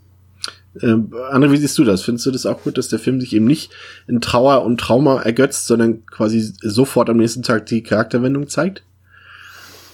Ähm, ja, definitiv. Also generell die ganze, die ganze Partyszene, ähm, die ist ja schon unangenehm, bevor es überhaupt zur Vergewaltigung kommt. Also du sagst ja gerade, es sind keine Frauen da, es sind ja schon Frauen da, aber du siehst ja im Hintergrund immer, die eine wird direkt irgendwie ins Nebenzimmer geschleift am Anfang. Das fällt Mary auch mhm. gar nicht auf. Das finde ich immer so ein bisschen, ah, ist, ist eigentlich tatsächlich auch ist, nicht aufgefallen, deswegen meine Falschaussage. Sie ist eigentlich ein smartes Girl, weil da hätte sie vielleicht schon ahnen können, dass da was, weil die, die, kommt halt rein und direkt links von ihr wird so ein Mädel irgendwie so von zwei Typen in so einen Raum geschleift, wie die Tür zugemacht, und ich so, hm, das hätte ja auffallen können, dass, äh, naja. Ähm, und die nächste äh, liegt ja dann da auf dem Tresen, wird begrabbelt, wenn, die, wenn sie dann schon gedruckt ist. Da liegt ja auch noch mal ein Mädel auf der Theke, wird halt auch noch ja. da ja, missbraucht. Ähm, ja, und die, die, die Vergewaltigung selbst so, ich finde die nicht zu lang, muss ich sagen. Ähm, das Ding ist halt einfach, du brauchst einen Moment schon, du musst das schon, man muss es nicht, man muss es nicht ausschlachten, da gibt dir vollkommen recht. Ne? Es gibt genug Filme, die dann auch voll, ja, voll draufhalten, wie du sagst. Äh, hier merkt man dann vielleicht doch, dass hier Frauen am, äh, auf dem Regiestuhl waren und kein Mann, der dann vielleicht noch irgendwie noch möglichst Der ist sexualisiert. Grad, der möglichst gerade noch kurz vom X-Rating in, in Schritt filmt oder keine Ahnung. Ähm, sondern, aber du brauchst schon einen Moment, das zu zeigen, finde ich, weil du musst ja einen Hass aufbauen. Du sollst das ja schon ein bisschen mit durchleben, was sie da mitmachen muss. Und ja, du kannst es andeuten, natürlich weißt du, was passiert, aber indem du es so ein bisschen zumindest auch äh, schon visualisierst, erzeugst du ja auch so einen Hass beim Zuschauer, den du ja durchaus mitnehmen sollst, um dann auch das, was dann folgt, mit gutheißen zu können, sage ich mal. Und äh, von daher, das finde ich jetzt noch in Ordnung und tr trotzdem auf jeden Fall definitiv harte Szene, klar. Und naja, der Wandel, ich bin da auch bei Pascal. Das Ding ist halt, äh, A, du bist es ja schon gewohnt, wie die Charakterentwicklung im Film funktioniert, weil es vorher schon passiert ist. Mhm. Ähm, und der, der Film, sage ich ja, legt ja allein durch den, durch den sehr flotten und, und steilen Start ja auch so ein Tempo fest, den er dann hier weiter hält. Hätte er hier jetzt halt eine so hingelegt und jetzt erstmal eine halbe Stunde Charakterentwicklung, glaube ich, wäre der Film am Ende des Tages halt viel langweiliger geworden. Ähm, das Ding ist ja halt, das ist der, der Film hätte, hätte der Film Mary zu Beginn jetzt irgendwie, keine Ahnung, als mega verweichlichtes Mädchen äh, inszeniert erstmal oder eingeführt, die, die kein Selbstwertgefühl hat und, äh, keine Ahnung, sich nicht durchschlagen kann und halt, ja, einfach, äh, kein Rückgrat hat und so weiter, also einfach, einfach als andere Person, die dann jetzt durch, durch diese Vergewaltigung plötzlich von 0 auf 100 snappt und die krasse Tough Girl, ich schneidet alle Leute auf ist. So, das wäre irgendwie, das wäre daneben. Aber der, der Film sie A direkt als, als toughes Mädchen einführt, irgendwie als taffe Frau, die sich durchbeißen kann, die auch so einen gewissen Charakter hat, da finde ich halt, da passt es auch zu. Und man hat ja jetzt auch schon gesehen, zu was sie fähig sein kann, wenn sie will. Von daher finde ich das in Ordnung. Und dass sie da jetzt eben nicht noch irgendwie drei Tage irgendwie ähm, Trauer reingepackt haben, jetzt erstmal die psychische, psychologische Aufarbeitung, wie gesagt, finde ich an der Stelle in Ordnung, weil der Film dieses Tempo ja schon vorgegeben hat. Und dass sie dann eben wirklich äh, dann, dann wirklich direkt sich auf ähm, ja, in, in den Racheengel, sag ich mal, verwandelt das finde ich dann in dem Bezug auf Tempo und wie, wie der Charakter Mary bis, hier, bis hierhin zu diesem Punkt eingeführt wurde, ähm, kann ich das halt schlucken so. Also das ist, wie gesagt, es ist nicht der eleganteste Übergang, keine Frage. Aber ich, ich heiße es dem Film gut, dass er die, sich die Zeit nicht nimmt, weil er das Tempo halten will und gleichzeitig es aber trotzdem so hinbekommt, dass es nicht super unglaubwürdig wirkt. So, mhm. das, also ich finde die Mischung schon gut, wie sie es hier lösen. Ja, und der Film macht das ja wirklich tatsächlich relativ radikal mit diesem Hardcut zu ihrer Wandlung. Äh, wir sehen ja dann auch nur ein paar Sekunden später, dass das Geschäft quasi, was jetzt, was sie zunächst in ihrer Wohnung führt sozusagen, also dass jetzt sie das wirklich auch kommerziell jetzt betreibt, diese Sache mit den Body Modifications und äh, das, das, das ist floriert, das Geschäft und äh, da gibt's so eine Szene und da würde mich mal eure Meinung zu interessieren, da ist ja noch so ein junger Mann bei ihr, im äh, quasi in der Wohnung und äh, der, der sagt ja auch, ah, du wolltest ja auch ein paar Modifications machen, was hast du da gedacht? Hier ist mein Katalog und er so, ja, vielleicht so ein Tattoo oder so ein Piercing vielleicht so und dann sagt sie ja quasi, dass es unter ihrem Niveau ist und er sich verpissen soll, wenn er mit so einem kleinen Kram hier ankommt. Und da muss ich sagen, ich finde die Szene unnötig. Also für den Gag ist sie natürlich irgendwie schon witzig, aber für Marys Charakter, ich muss sagen, ich finde, es ist ein unnötiger Charakterzug, weil sie dort schon ein bisschen ich weiß nicht, in dem Moment hat sie mir nicht gefallen, weil eigentlich ist sie ja schon eine sehr charismatische Person, mit der wir auch mitfiebern, aber da hat es zum ersten Mal, und ich betone zum ersten Mal, nicht zum letzten Mal, bei mir so ein bisschen gewackelt mit der Sympathie, muss ich sagen. Pascal. Mhm. Ja, kann ich nachvollziehen. Das ist halt, ich glaube, der Film möchte da so ein bisschen ähm, den schnellen Aufstieg oder beziehungsweise den schnellen Erfolg von ja. ihr und ähm, ihrem Geschäft demonstrieren, wo sie halt dann direkt quasi auch so ein bisschen äh, übermütig wird oder, ja, mir fehlt gerade die bessere Vokabel, aber so ein bisschen einfach Ne, ja, so diese erste die, Arroganz. Sie, sie ist ein bisschen abgehoben halt. Ne? Ja, ja abgehoben. Kennt, ihr den, kennt, ihr, kennt ihr High Fidelity, das Buch oder den Film? Ich habe den nie gesehen, ne. Mit den Plattenladenbesitzern, wo einer fragt, äh, ob sie, was war das noch für was sie haben wollten? Da kam irgendwie so ein, kommt irgendwie ein Vater so. rein und sucht eine Platte für, für seine Tochter. Ja, und das ja, war irgendwie sowas Banales und dann sehen wir so aus, als haben wir das hier so in dem Sinne und genauso genau, fühlt es so sich aus. Dieses elitäre, abgehobene so dieses Snobbige, ne? So, wir sind hier nicht dein Piercing-Shop um die Ecke, sondern wir sind hier der für die Crazy Body Mods. Äh, ja. Also bitte, äh, bitch please, so nach Motto. Klar, ich meine dann, Zeit. Äh, ja. ja. ja, es ist so ein bisschen, es geht ja fast schon ein bisschen in die Richtung, wie wir es in unserer Q&A-Folge hatten. Es ist ja auch fast so ein bisschen Gatekeeping, ne? Also ja. Das ist ja, das ist ja. ja so ein bisschen so, äh, äh ja, also ein bisschen so Nasenring, so, da musst du hier schon direkt mit einem Penisring kommen, wenn du hier reinkommen willst. Also, ja. das ist ja, so auch so ein bisschen Schwanzvergleich der Body Modifications, was dann hier so ein bisschen thematisiert wird. Ähm, was ja tatsächlich auch in der sage ich mal, in der Szene gar nicht so unüblich ist, was ich auch mitbekomme, so von meinem Standpunkt aus. Also, das ist mit Tätowieren teilweise nicht anders. Da gibt's auch eine Leute, oh, hier, dein kleiner Stern da, guck mal, ich habe einen ganzen Arm voll. Das ist natürlich halt völliger Blödsinn, ne? So, und vor allem. Das ganze Universum auf meinem Arm. Äh, genau. Ähm, ich denke mir halt, dass auch wieder, das ist natürlich auch wieder so ein, genau so ein Punkt, ähm, jeder fängt ja mal klein an. Jeder fängt ja mal mit einem Piercing oder einem kleinen Tattoo an ähm, und, und vielleicht kommt dann in drei Jahren die gespaltene Zunge. Das weißt du ja nicht, ne? wenn er, wenn er darauf abfährt. Deswegen gebe ich aber recht, die Szene finde ich auch unnötig. Der, der, der Gag ist ja auch eher dann hier, dass dann, dass man dann dadurch ja auch gleichzeitig erfährt, dass Mary jetzt ja auch ja für den äh, für den Stripclub-Typ da arbeitet und mit, mit, äh, hier mit dem 3-Meter-Bodyguard da vor der Tür, der sofort Leute rausschmeißt. Beste Figur des passiert. Films. Beste der, Figur super, der ist super, genau, der auch immer schön ihr Milchshakes kauft und so, der ist, der ist, der ist typ, besser Typ.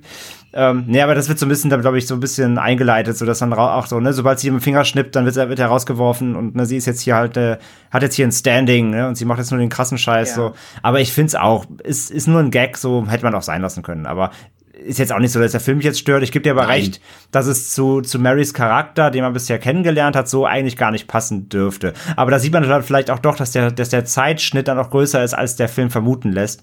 Dass da mhm. vielleicht schon echt ein paar Wochen vergangen sind, dass sie das, sich dieses Standing jetzt auch da schon erarbeitet hat. Und ja, wie gerade gesagt, so ein bisschen abgehoben jetzt schon ist. Ja, aber das ist, glaube ich, auch einfach wirklich halt auch die Idee. Der, ne, ich finde es auch irgendwie unnötig und das hätte sie mit sympathischer lösen können, aber ne, dieses Abgehobene zu demonstrieren einfach. Sie ist jetzt schon so quasi, sie ist da reingerutscht, sie hat den Ultra-Erfolg und ist jetzt schon wieder auf der unsympathischen Seite angekommen. Hm. Ähm, dann kommt so ein bisschen ja, so ein American Psycho-Motiv, würde ich fast sagen, weil mich das doch sehr doll daran erinnert hat an den Film, ähm, als natürlich irgendwie noch ähm, die Polizei in das Geschehen hinein muss, dass es da einen Ermittler gibt und den gibt's ja auch, der natürlich aufgrund des Verschwindens von Dr. Grant so ein bisschen ermittelt und eben auch auf Mary mhm. kommt und ähm, ja, muss ich sagen, hat so ein bisschen, ich will jetzt nicht sagen, dass er, dass er diese einfach dieser Nebenplot, der natürlich vorhanden sein muss, weil irgendjemand muss ja ermitteln, aber man hm, dass es so, äh, dass es so personalisiert wirkt auf diesen einen Ermittler, das hätte man in dem Fall, glaube ich, hätte man sich einfach sparen können, weil es zu wenig im Grunde dann thematisiert wird über die weitere Laufzeit, finde ich. Also das fand ich ein bisschen unnötig. Das hätte man ein bisschen anonymer in Anführungszeichen lösen können. Zum Beispiel einfach irgendwie so eine News-Sendung, bababa, hier wird die Person gesucht oder jemand ist mhm. verschwunden, haben sie den gesehen, aber dass da jetzt die Polizeiarbeit noch mittels einer Person personalisiert werden muss, fand ich irgendwie ein bisschen unnötig. Und genauso streitbar finde ich ehrlich gesagt auch ähm, das Verhältnis zwischen Billy und also dem Clubbesitzer und Mary, weil wir ja schon anhand auch diese Tagträume, die Billy mehrmals hat in dem Film, äh, sehen können, dass er auf sie steht, wie sie zu ihm steht, wird nur mal so dezent angedeutet. Ähm, das äh, gibt ja später so eine Szene, in der er sich äh, einen Blowjob geben lässt dort in seinem Stripschuppen und sie reinkommt und schon etwas verdutzt guckt. Also man merkt schon, dass da vielleicht auch irgendwas auf der emotionalen Ebene vorhanden ist. Aber so richtig vertieft der Film das eigentlich nicht in der Folge und das hätte man dann auch vom, aus meiner Sicht komplett weglassen können. Ähm, und die Frage, die sich mir dann stellt, die ich euch auch an euch gerne weitergeben würde, ist dann, der Film tritt ja offensichtlich, das haben wir ja vorhin schon gesagt, und das ist ja auch offensichtlich, wie gesagt, gegen Sexualisierung ein. Ähm, gerade eben logischerweise von Frauen. Aber gerade diese Tagträume sexualisieren ja unsere Hauptdarstellerin Catherine Isabel dann doch wieder etwas ziemlich arg, finde ich, André. Ich verstehe das Problem nicht. Nein, Entschuldigung. Ähm, Nein, ich gebe dir natürlich vollkommen recht. Ähm, das ist halt ein bisschen zwiespältig. Ich sehe es immer so, natürlich, dass der Film dann einerseits wieder zeigen will, was eben auch der Clubbesitzer natürlich. Ich meine, man kann auch, man kann auch deutlich, ähm, man kann natürlich auch anders zeigen, dass er auf sie steht. Aber gleichzeitig für mich spiegelt das einfach nur wieder, was er halt eigentlich für ein für ein Pornoschwein halt ist. Ne? Also der, dem, dem sein Leben ist halt ist halt Stripclub und und nackte Frauen und und illegale Geschäfte und der ist halt kein guter Typ so. Und warum sollte er in ihr was anderes sehen wieder als seine Stripperin? So, das so interpretiere ich typ? das, ne? Nee, eigentlich nicht. Ich fand also schon fast, dass er zu den Leuten gehört, die theoretisch in unserer Vorstellung, das passt nämlich auch zu dem Lance heißt der, glaube ich, ne, der, der Wachmann, weiß ich nicht mehr genau, ja. ich glaube, das ist Lance, dass die beiden, das sind ja auch eher Leute, wo man sagt, okay, ein Türsteher und so ein Clubbesetzer sind ja auch eher so fiese Typen und mit denen will man nichts zu tun haben, dass die so ein bisschen auf einer Ebene stehen mit denen, nice. mit denen Body Modification Leuten, die auch immer so Ja, ich sag ja, ich sag, ja, das, nein, nein, das ist schon klar, aber trotzdem sind es halt Gangster. So, ja, die illegalen ja. Scheiß halt machen, das meine ich halt. Und das impliziert die, diese, dieser Tagtraum da, äh, wie gesagt, in seinem Kopf inszeniert er ja in dem Moment Mary wie eine Stripperin. Ja. Bei ihm im Club halt irgendwie. Und für mich heißt es einfach immer nur, dass er trotzdem halt sie nur auf ihre äußeren Reize reduziert. Klar, also, er könnte natürlich auch einen romantischen Tagtraum haben und sowas. Ja. Naja, ist halt, also das, das ist jetzt überspitzt, überspitzt gesagt, ja. Und daran, dass du halt ihm ja, es ihm auch egal ist, und er sich trotzdem irgendwie von jeder Stripperin bei ihm in deinem Haus einen blasen lässt, er zeigt ja auch nur, dass, dass ihm, dass ihm das alles Latte, ja, Latte ist. Und also er ist ja einfach ein, er ist ja einfach genau so ein Typ halt einfach. Und das, das, das impliziert das für mich so. Er ist halt trotzdem so ein Showy und so will halt Frauen aufgrund ihrer äußeren Reize so und Punkt. So, das, das impliziert diese Szene für mich. Ähm, Und ja, mit dem Kopf sehe ich anders ein bisschen, weil es geht ja hier nicht darum, dass irgendwie jetzt mal, es war nicht abwertend jetzt gemeint, aber es geht jetzt nicht mal nicht hier um irgendwie irgendein, irgendein Typ aus Buxtehude so irgendwie, ähm, den, den keiner kennt, sondern hier ist halt so irgendwie so ein Chefarzt verschwunden. Und wir wissen nun mal, dass äh, solche Personen genießen dann einfach in der Öffentlichkeit und dann auch in der Publicity ein anderes Standing. Also ich finde das schon realistisch, dass hier ein ähm, Ermittler eingesetzt wird, der auch wirklich diesen Fall explizit bearbeitet. Und er, ja, rein, rein cineastisch brauchst du das, brauchst du das für den Film, für die Handlung. Das meinte ich, ich, eher. Ich finde es nicht störend, ich finde es eher mhm. gewinnend, weil du damit, wenn nur gesagt wird oder wird, äh, wird ermittelt, ähm, hast du keine, ähm, du hast dann, also ich finde ja, der Typ ist ein, ist, ist ein Element des Films, was dann nachfolgend schon immer Mary im Nacken sitzt. Weil sie war, sie tut zwar dann erstmal ganz kurz so ganz tough so und, und nee, weiß ich nicht, von, das weiß ich von nix, ja, tschüss. Aber du merkst dann schon, dass sie so ein Fuck so, ne? Ähm, und das ist ja schon ein wichtiges Element, dass sie weiß, da wird ermittelt. Und wenn sie Pech hat, kommen sie auf sie irgendwie. Und mhm. das wäre nicht so da, wenn der Typ nicht da wäre. Also wenn das einfach nur irgendwo nebenbei gesagt wird. Und zudem er hat das ja auch schon trotzdem Hand und Fuß, weil dann ja auch rauskommt, ein bisschen vorgegriffen jetzt, aber er kommt, er erzählt ja dann später auch so von wegen, ne, ey, wir haben hier eine Liste gefunden mit Mädchen, denen es so ging wie, vielleicht wie dir und die wie vergewaltigt wurden. Also die, die, ähm, äh, die, die decken ja auch diesen, diesen Vergewaltigerring dann da auf innerhalb dieser Medizin, Medizinerklicke. Und äh, von wegen, es sind Video, Videotapes gefunden worden, ganz viele und so. Und warst du da dabei? Nee, war also nicht, weil sie es geklaut hat, ne? Aber so. Und das, er rollt das ja schon ein bisschen auf den Fall. Und ich finde schon, dass es wichtig ist, dass da ein Gesicht dazu passt. Würdest du es immer nur, keine Ahnung, Telefon hören oder so, würde, dann, dann würde was fehlen, was du so, wie, wie also was du, ähm, was du irgendwie greifen kannst, was ihr im Nacken sitzt, noch so als Gefahr. Finde ich, finde ich gut, dass, dass er da ist. Vielleicht war mir das doch einfach zu, zu wenig, äh, also vielleicht war der Schauspieler mir einfach auch zu blass, das kann natürlich auch sein. Ich habe es jetzt, wie gesagt, eben mit American Psycho verglichen, weil es eben, du hast es gesagt, da verschwindet jemand aus einer gewissen Gesellschaftsschicht. Das ist ja quasi bei American Psycho ähnlich, wenn dann irgendwelche reichen Banker oder sowas verschwinden. Ja, ja genau. Wird. Und äh, Willem Dafoe dann halt schon natürlich da so ein anderes smartes Spiel reinblickt, reinlegt, wo man sagen kann, okay, dem gucke ich gerne dabei zu. Und vielleicht war mir der Schauspieler auch einfach zu blass. Kann natürlich klar, das war, jetzt, das war jetzt hier kein Willem Dafoe, ganz klar. Und er, er hat, du hast ja recht, er hat keine keine, er hat keine große Chance, sich zu entfalten. Und sie machen aus dem Plot jetzt auch nicht viel. Aber gleichzeitig, dann hätte der Film schon wieder 20 Minuten länger gedauert, wenn sie jetzt noch da so ein Katz und Maus Ermittlungsspiel ja, ausgemacht hätten. Von daher, äh, ich finde, der hat die richtigen Anteile an Screentime, um wie gesagt zumindest bei mir auszulösen. A, verstanden, da ist noch jetzt ein Element, dass Mary gefährlich werden kann. Pascal, du wolltest was sagen.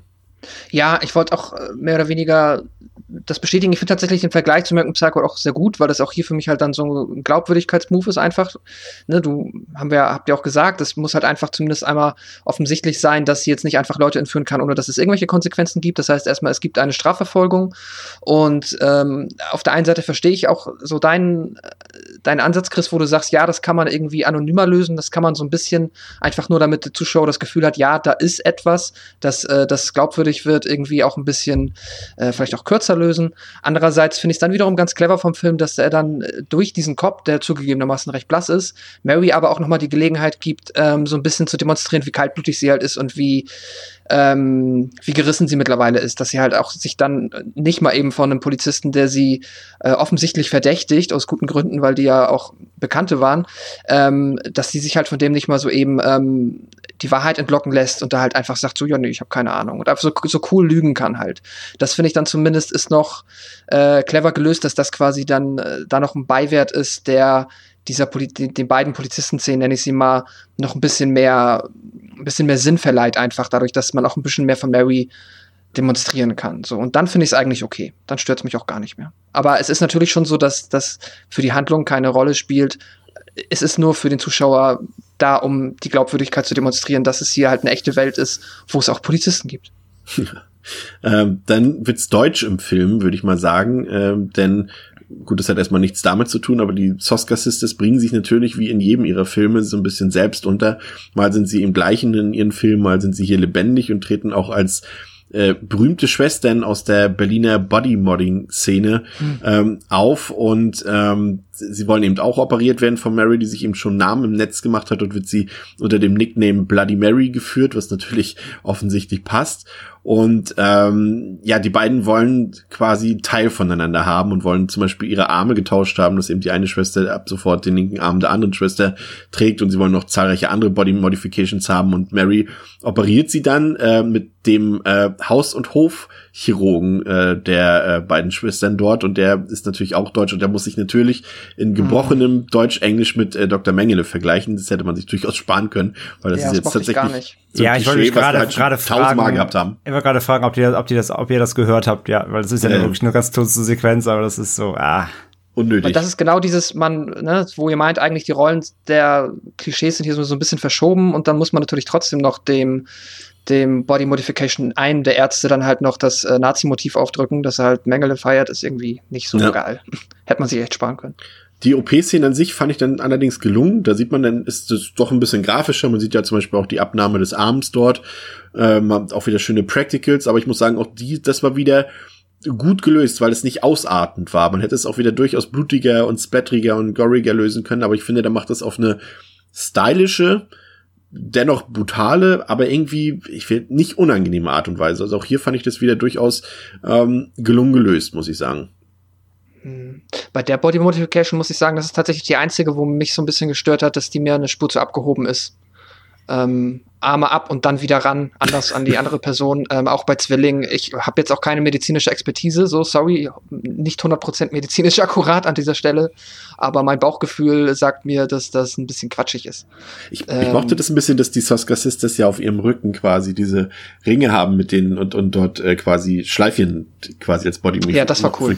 Das habe ich mir auch im Making-of angeguckt, das haben sie auch recht cool gelöst, muss ich sagen. Das ist natürlich einfach äh, quasi, äh, wie sagt man, mit Klebe haben sie dann die Ringe rangemacht an die Haut und äh, dann die Bänder durchgezogen. Aber so rein vom, vom optischen, visuellen Faktor her fand ich das durchaus cool, muss ich sagen. War, war, war für mich die optisch schönste Body Modification in dem Film. Ja, so da bin ich bei dir. Ja. Das würde ich zustimmen. So diese gespaltene Zunge, damit kann ich zum Beispiel auch nichts anfangen. Musst du ja auch nicht. also ich weiß, ich nochmal zu dieser Operation, äh, ich meine vielleicht auch jetzt, also ich sag mal, ich fand die unter den Umständen unrealistisch. Sagen wir es mal so. So ich weiß, was, ich weiß was du meinst. Mir kommt auch immer sofort der Gedanke so, äh, können die den auch noch bewegen, den Arm? Ich glaube nicht, oder? Ja. ja, und vor allem, vor allem, das wirkt so, wirkt so auch so, ja, wo die sagt, ja, da machen wir das am Freitag. Man sieht, man zeigt natürlich hier nicht, wie sie das großartig vorbereitet. Ich gehe mal davon aus, dass Mary schon da auch sich belesen hat und Gedanken gemacht hat, wie sie das jetzt umsetzt, mhm. aber das wird halt im Film nicht gezeigt und es wird dann so, ja, und am nächsten Tag hier Arm ab und daran und so, ne? Es ist, weil der Arm auch so, das, also da wird ja auch nichts mitgenommen. Der Arm wird ja im Endeffekt einfach nur abgetrennt, als ganzes ohne dass Stück, jetzt ja. als ganzes Stück, ohne dass jetzt irgendwie zum Beispiel auf irgendwelche Sehnen oder sowas geachtet wurde oder Knochen oder was auch immer. Und ja, also es wirkte schon ein bisschen seltsam, aber ich, der Effekt wurde nicht verfehlt. Drücken wir es mal so aus. Das stimmt, das stimmt. ja. ja. Ähm, ebenfalls effekttechnisch äh, vorhanden ist immer noch Dr. Grant, der im, in Marys Folterkeller, sie ist ja mittlerweile umgezogen. Da, da blickt man, da muss ich sagen, da hat der Film auch so ein bisschen ein kleines Problem, finde ich, mit diesem Zeitgefühl und auch mit dem Örtlichkeitsgefühl. Das haben wir auch schon öfter ja. bei vielen Filmen gehabt. Äh, sie wechselt ja dauernd die Örtlichkeit. Sie sagt auch, ja, meine mhm. Wohnung ist jetzt zu klein geworden dafür und so weiter. Aber es wird irgendwie so komisch, springt der Film hin und her. Und man weiß auch nicht, gehört der Folterkeller, ist es jetzt ihr neues Studio in Anführungszeichen oder nicht? Und äh, ja, das ist irgendwie ein bisschen seltsam. Aber ähm, das, das kommt vor allem jetzt in der gleich in der Szene zu tragen, aber mach erstmal. Ja, und ähm, wir sehen dann das Ergebnis von Dr. Grants Operation am Anfang. Also mittlerweile sind seine Beine und seine Arme amputiert und er hängt dort mit seiner Haut an diesen, an diesen großen Haken an der Wand befestigt. Und ähm, fand ich gut, dass der Film uns einfach dieses Ergebnis zeigt, hat dann auch wieder eine ganz andere Wirkung, als wenn er gezeigt, den Weg dorthin gezeigt hätte. Ähm, und dann kommt plötzlich ein Wachmann irgendwo dazwischen. Wir wissen nicht, was der Wachmann dort zu suchen hat. Ich, für mich war das einfach, also dieser Folterkeller dort, der dort gezeigt wurde, ist für mich irgendwo äh, außerhalb der Stadt, an so einem Rand, ist einfach so eine Lagerhalle, die sie sich gemietet hat oder so weiter, wo aber gewiss kein Wachmann nachts rumgeht und sich äh, irgendwie, also es sieht nicht aus wie ein gemietetes Bürogebäude zum Beispiel, wo jetzt Wachmänner die ganze Nacht rumgehen. Und dass der auf einmal da auftaucht, fand ich irgendwie seltsam und er versucht dann Dr. Grant zu befreien, aber Mary äh, schafft es dann noch quasi den Typen zu töten, in Anführungszeichen schafft, also geht ziemlich bestialisch mit ihm um, muss man sagen. Da auch da hat sie ein bisschen Sympathien für mich verloren, weil sie halt wirklich auch sehr gewissenlos mittlerweile so zur Sache geht. Also es passt natürlich zu ihrer Charakterentwicklung auf jeden Fall, aber ich war nicht mehr auf der Seite, dass ich mitgefiebert habe. Am Anfang war Mary für mich eine Person, die braucht Hilfe, um ihr Studium zu finanzieren, um aufs Leben, äh, um ins Leben richtig reinzukommen. Und dieses Gefühl habe ich hier nicht mehr, dass ich diese Person noch irgendwie auf diesem Weg begleiten will. Aber ist jetzt ein großer Komplex, deswegen übergebe ich erstmal an ähm, André. Du wolltest sowieso was sagen, glaube ich, zu diesen äh, Look and, nee, wie war das? Was immer Time and, wir hatten noch mal eine, einen englischen Begriff dafür für dieses Zeit und also dass der Film kein Raum- und Zeitgefühl hatte. Hat einen englischen Begriff für, aber egal, mach erstmal. Ich bin überfragt gerade, aber ja. Äh, ja, auf jeden Fall wollte ich nur sagen, das ist auf jeden Fall die, die, die mit dem Wachmann, das ist für mich nämlich auch die Szene schlechthin, wo ich nicht verstehe, wann und wo das genau spielt, wie der Wachmann darauf aufmerksam wird, äh, warum äh, überhaupt und hä. Also, dass sie Dr. Grant suchen, ist klar. Es ist aber mit keinem Wort klar, dass die auch wissen, wann er wo entführt wurde. Der, der Polizist kommt ja eh gleich nochmal vor, die anscheinend ja auch immer noch im Dunkeln tappen. Also wer, was, was macht dieser Wachmann da und wo ist das? Also ich dachte auch erst, das wäre bei ihr halt zu Hause im Keller, aber das ist wahrscheinlich nicht der Fall. Nee, sie sagt einmal zwischendurch, irgendeine fragt sie, äh, bla bla bla, und dann sagt sie, nee, ist mir zu klein geworden. Also sie ist auf jeden Fall umgezogen. Nee, nee, das, das ist schon, das ist schon klar. Erwähnt, dann ja. ist, das, das kommt ja erst aber dann gleich, wenn der Doktor dann kommt, äh, ja. der Polizist wiederkommt. Da sieht man, dass sie dieses neue Loft da, da hat, wo mhm. draußen dieser, dieser Industriegebiet da Treppe. Ja. ja, und die Frage ist jetzt, ob das dasselbe aber Gebäude dieser, ist. Ne? Das meine ich, genau. Aber das, das, das wird nicht klar. Und es wird ja auch nie geklärt, wo das genau ist. Aber ja, jedenfalls kommt da super willkürlichen Wachmann rein und man versteht einfach überhaupt nicht, was das soll. Das finde ich ein bisschen schade. Das ist die, die Szene mit der wenigsten Konti, also mit der kleinsten Kontinuität, weil überhaupt nicht geklärt wird, wie, was, wo, wann. Das finde ich ein bisschen schade, ja. Und ansonsten mit der Drast Drastik der Szene gehe ich schon konform, weil, wie du sagst, Mary ist nicht mehr die kleine Unschuld, das Unschuldslamm so. Ähm, sie, sie hat sich halt verändert durch dieses traumatische Erlebnis und ähm, ja, ihr Weg wird ja jetzt auch einfach konsequent auch so fortgeführt, bis ja auch dann zum Schluss, werden wir gleich noch sehen. Und von daher finde ich finde ich das nur nur richtig und ähm, ja, aber es stimmt schon. Der der, äh, die Sicht des Zuschauers auf Mary wandelt sich im Film, aber das ist ja durchaus bewusst so gemacht. Deswegen. Ja, klar, ähm, das ist ja kein, kein Problem. Die, also. Es, es, ist ja nicht so, weil, ja, na klar, man, deswegen sage ich vorhin, es ist einmal wichtig, dass du verstehst, warum sie Rache nehmen will, warum sie, warum sie sich wandelt, dass du diesen, diesen Hass fühlst.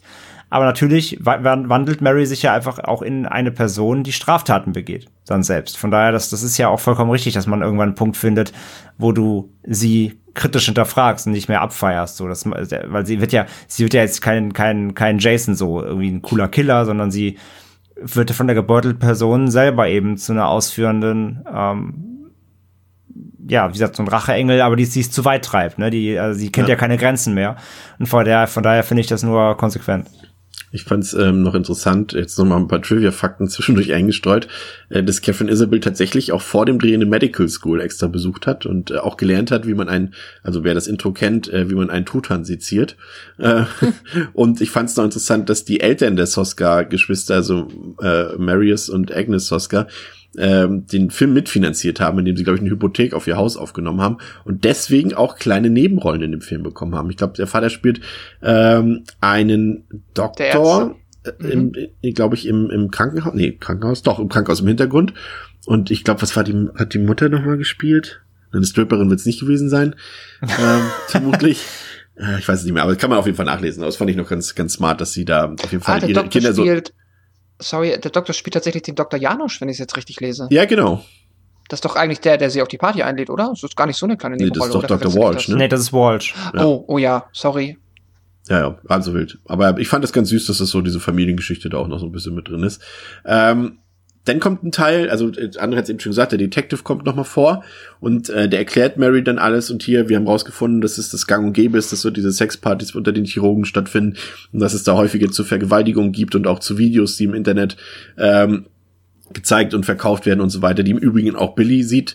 Ähm, und dann kommt so eine Passage, die ich am schwächsten fand im Film, weil auch am unnötigsten. Dann kommt nämlich diese längere Sequenz zwischen äh, Billy und Mary. Und da eben vorher dem Zuschauer nicht wirklich dort äh, so, so, so Emotionen zwischen den beiden vermittelt werden. Und das auch wirklich nicht sonderlich von Interesse ist, ob die beiden jetzt irgendwas füreinander empfinden oder nicht, weil dafür einfach zu wenig Screentime vorhanden ist, äh, gibt es da so ein paar Dialoge jetzt zwischen den beiden, die sich ellenlang anfühlen, die auch ja irgendwie kein Highlight bieten und völlig unnötig sind für, für den Handlungsverlauf, finde ich. Und es kommt halt eben nur noch heraus, dass äh, Billy eben äh, ungewollt als Gefallen für Mary eben auch Dr. Walsh entführt hat und misshandelt hat dort. Aber ansonsten sind das schon fast so fünf bis zehn Minuten, der Film, finde ich, hätte nicht benötigt. Pascal, weiß nicht, wie es dir da ging, aber ich fand, das war dann einfach zu viel. Ja, bin ich bei dir. Also halt auch wirklich die Dynamik. Generell Billy ist auch so eine Figur, die für mich so ein bisschen, ja, also am Anfang finde ich natürlich legitim. Da ist er halt auch mehr oder weniger Story-Vehikel, um dann die ganze Wandlung von Mary voranzutreiben und da auch die Möglichkeit zu bieten. Ähm, am Ende finde ich ihn aber dann auch eher überflüssig und auch für die wirklich entscheidenden Momente rund um Mary ähm, nicht vonnöten. Und deswegen bin ich äh, da dir auch, ich wollte auch nochmal sagen, auch mir hat dieser komplette Part mit dem Wachmann zu halb gefallen. Andererseits genau das, was ihr gesagt habt, äh, Gefühl von Raum und Zeit hatte ich da dann auch komplett verloren. Plus, dass jeder halt jetzt auch über Leichen geht. Na gut, ist dann so. Ist dann jetzt halt auch für mich dann aber tatsächlich eher nicht mehr die äh, oder eine Figur, wo ich die irgendwo als, ja, die ich jetzt als Heldin interpretieren würde, einfach weil sie da ja offensichtlich über unschuldige Menschen geht und die tötet.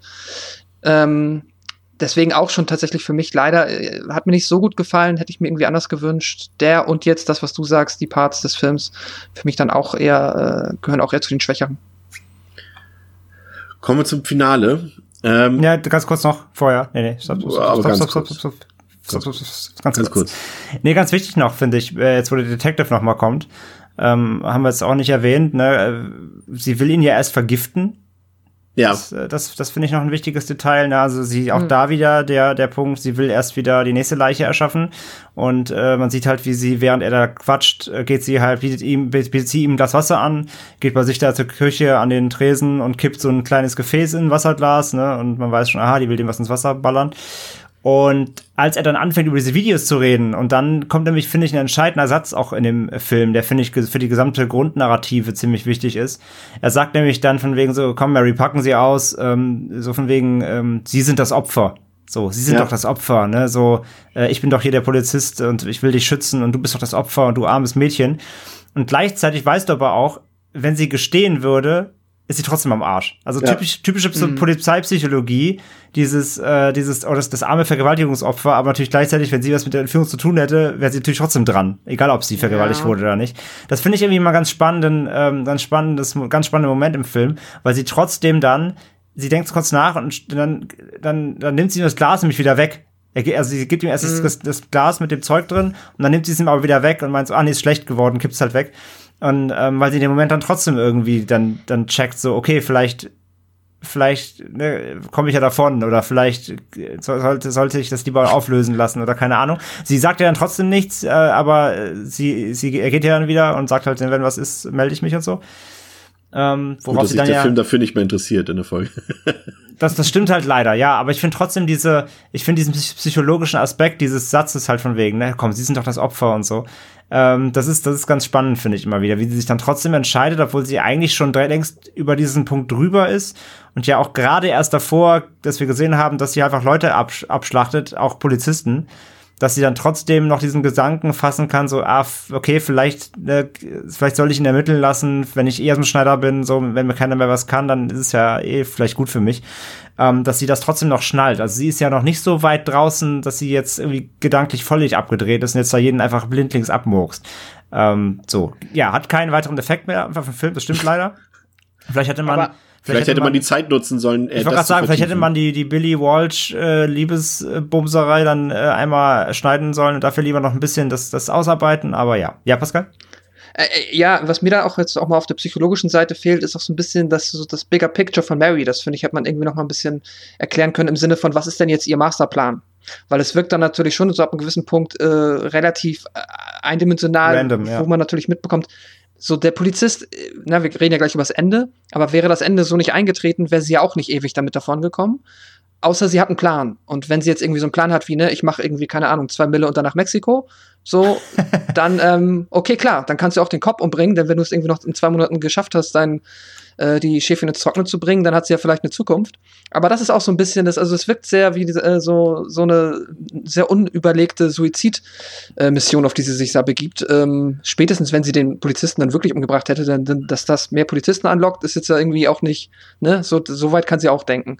Ähm, ich finde. Naja, das ist auch so ein kleiner nicht, ist nicht so ganz rund, finde ich. Ich finde, das Drehbuch macht es sich dann mit dem Finale, was mir durchaus irgendwie gefällt, aber es macht sich natürlich äh, die Sache dann leicht. einfach äh, und baut es so auf, dass wir gar keine Antworten darauf finden müssen.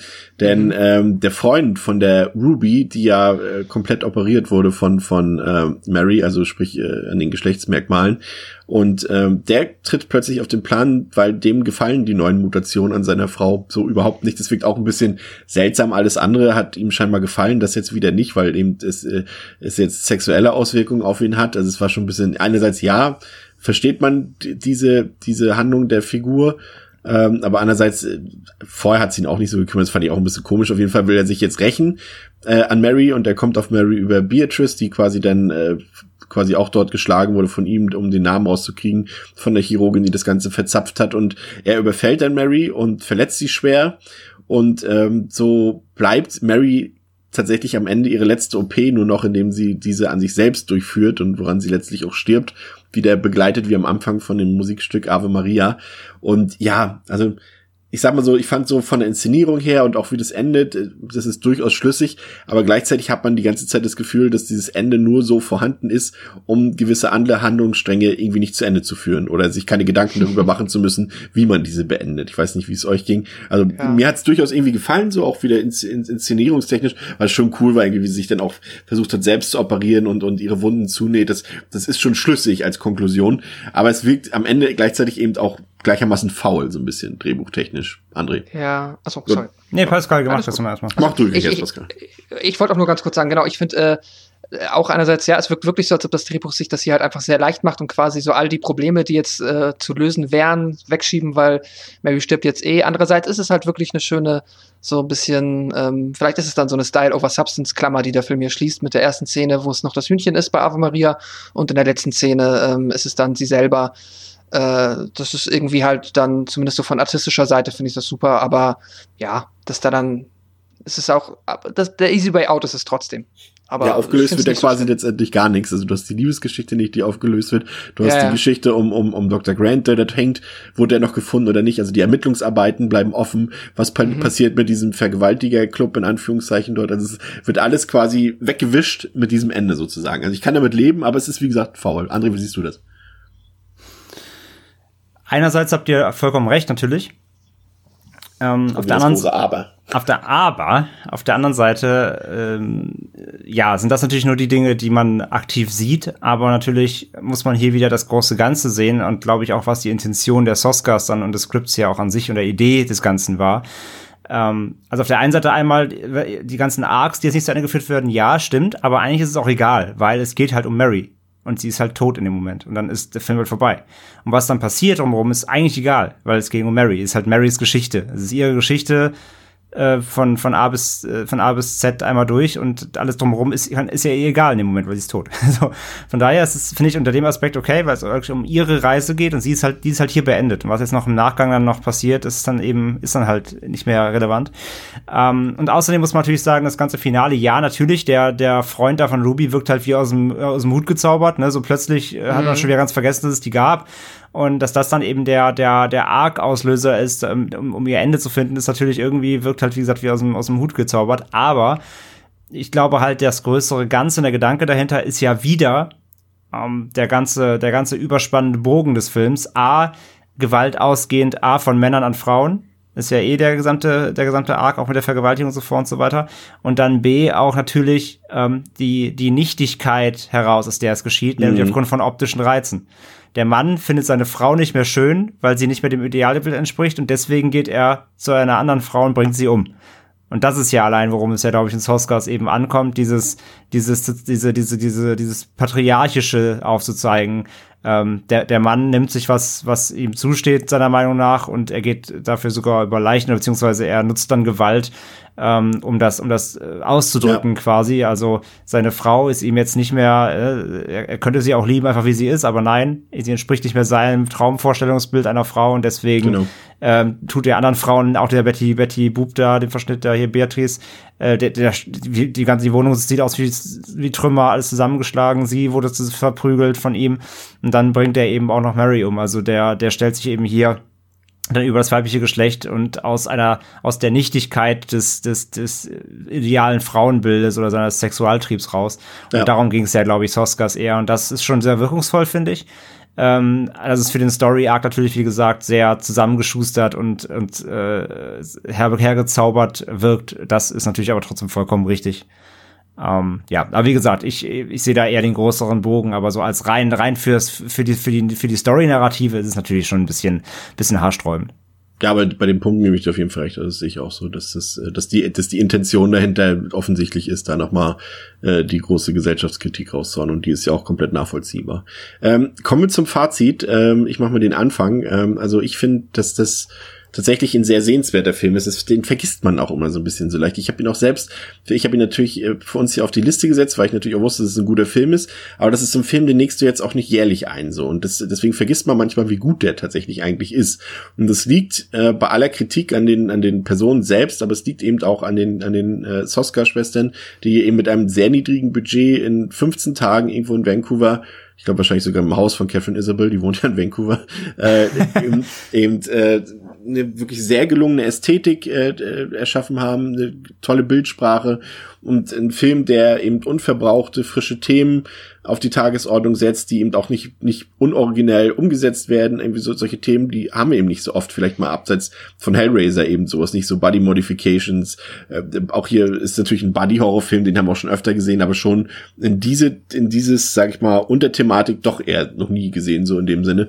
Und äh, Sadismus, auch diese, diese, diese Ebenen der Macht, die der Film präsentiert, äh, alles sehr gut umgesetzt. Auch äh, er, er funktioniert eben als ernster Film, äh, hat natürlich auch so, so eine humorvolle Ebene, die aber in, in Richtung Satire geht und das fand ich auch gelungen. Und der große Pluspunkt für mich eben, dass es eben keine Schwarz-Weiß-Malerei der Charaktere ist, dass der eben paradoxerweise konträr zum üblichen Hollywood-Muster ist. Hier sind die für die Normalos eher absurd und extrem und von der Gesellschaft abgegrenzt Personen äh, sind hier die Sympathiefiguren und das fand ich echt echt äh, cool, weil eben diese ähm, ja das was man sonst so sieht, was auch sonst auch immer bei vielen, glaube ich, auch für Ablehnung beim Zuschauer sorgt, das hast du hier eben nicht. Also quasi die normalen Leute strahlen hier das Böse aus oder die Leute, den Leuten, denen man eigentlich vielleicht vertrauen sollte, zum Beispiel Ärzten und was hier dargestellt wird oder irgendwelchen Dozenten, die eigentlich so eine Autorität und Ehrlichkeit und was Gutmütiges eigentlich ausstrahlen, die sind hier die einzig bösen Leute in dem Film und das, äh, gut, Mary ja später letztendlich auch, aber ihr wisst, was ich meine.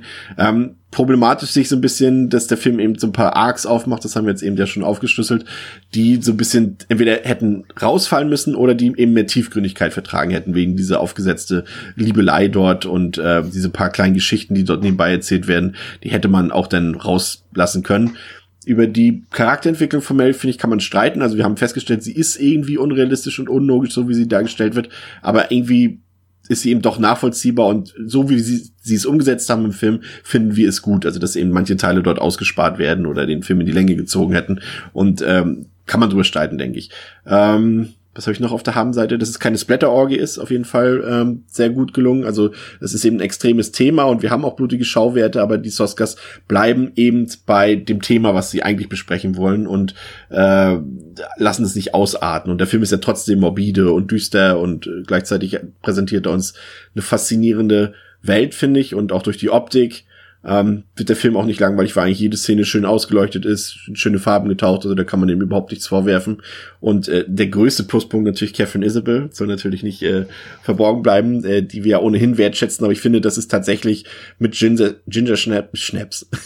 Ginger Schnaps. mit Ginger Schnaps, ja, ist bald Silvester.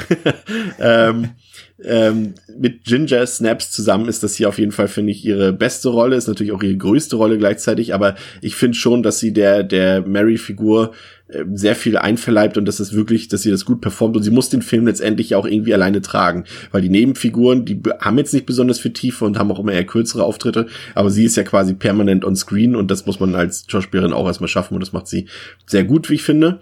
Ähm, was mir noch ein bisschen aufgefallen ist, ich finde, gut, das habe ich auch im Making of, wurde mir das dann im Nachhinein auch ein bisschen bestätigt, dass der Film recht unamerikanisch wirkt, dass der sehr viele asiatische und europäische Elemente hat. Zum Beispiel musste ich auch so ein bisschen an Audition denken, tatsächlich, als ich den Film äh, gehört habe. Der hat ja auch immer so diese Körperlichkeit, aber ohne jetzt groß ins Better zu verfahren und mehr auf die Person zu achten. Also, weiß ich nicht, fand ich tatsächlich so. Also in der Summe Vielleicht an manchen Stellen etwas langatmig, aber ansonsten bin ich großer Fan. Ich frage mich auch, ob, ob, ob äh, äh, Kronberg ein, Fan von diesem Film ist oder wäre, wenn er den gesehen hätte. Ich glaube schon, dass er dem gefallen würde. Ähm, ja, also erfrischend, originell, guter Film. Catherine Isabel, gut produziert, mit geringem Budget. Gucke ich mir auf jeden Fall nochmal an. Vier von fünf. Lange Rede, kurzer Sinn. André. Ja, Cronenberg ist ja wahrscheinlich schon wieder zu platt. Äh, der Aber sie müssen sich ja, ich weiß ja nicht, gut, sie haben ja Rabbit gemacht. Die haben bestimmt mal gesprochen oder so. Ja, also, bestimmt mal gesprochen. Ja, ich fand übrigens, dass das American Mary besser aussieht als Rabbit. Den haben wir ja auch im Kino gesehen und der ja, war. das stimmt. Ja. Rabbit wirkte noch mal eine Spur digitaler. Soapiger, ne? Ja, soapiger, genau. Ja. Ja. ja, American Mary ist, ist deutlich film, filmwertiger. Ähm, Rabbit sah, sah irgendwie so heimkinomäßiger aus mehr. Ja, das stimmt. Ja. Ähm, ja, äh, ich kann eigentlich das meiste nur, kann ich mich nur anschließen bei dir. Du hast eigentlich jetzt fast alles gesagt. Also ich fasse es nochmal kurz auch für mich nochmal zusammen, ähm, weil ich bei der, bei der gleichen Wertung auch schon mal bin, kann ich schon mal sagen, auch vier von fünf. Ähm, ich finde, das ist ein super Film mit tollem Pacing vor allem. Der geht schnell rein, macht, setzt schnell die Figuren, vor allem eben die Hauptfigur, die nun mal hier der Leitfaden ist, weil alles andere drumherum ist halt nicht so beachtenswert, muss man einfach nur mal sagen. Das alles andere ist mehr, mehr, mehr oder weniger Statist, sei es halt Locations und eben auch Figuren. Das eigentlich trägt alles eben Mary, was aber auch funktioniert. Und ich mag eben dieser, diese, diese Revenge-Story, ohne aber den Arc nur darauf zu setzen, weil sie ja trotzdem auch über das hinaus noch mehr Ent Charakterentwicklung durchmacht, als nur Rache zu üben, sag ich mal.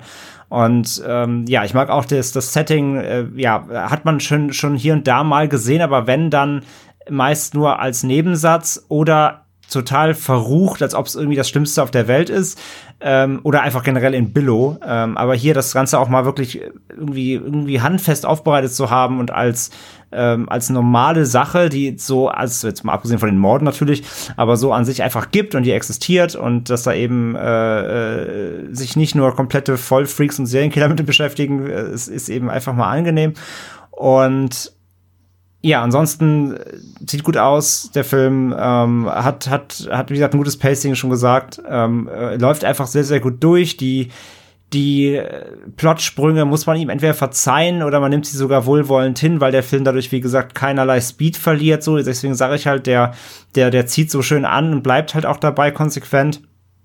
Ähm, das kann einen stören. Äh, mich stört's halt persönlich nicht, weil es, finde ich, konsequent gut abfängt. Wenn einem da aber sehr viel an Charakterentwicklung auch nachvollziehbarer äh, liegt, dann glaube ich, da kann man sich dran stören, definitiv. Das muss einem bewusst sein. Ähm, ansonsten auch, ich meine, wir sind sonst immer, immer die Freunde von, von gerne viel Blut und so, aber hier ist es wirklich mal gut, dass er sich ein bisschen zurückhält, dass sie nur das Nötigste machen, ähm, aber eben auch nicht ohne zu schockieren und hier und da mal zu ekeln. So, da ist so, haben gerade so die Schwelle gefunden, wo es nicht zu viel wird für das Thema. Das gefällt mir eben auch sehr, sehr gut.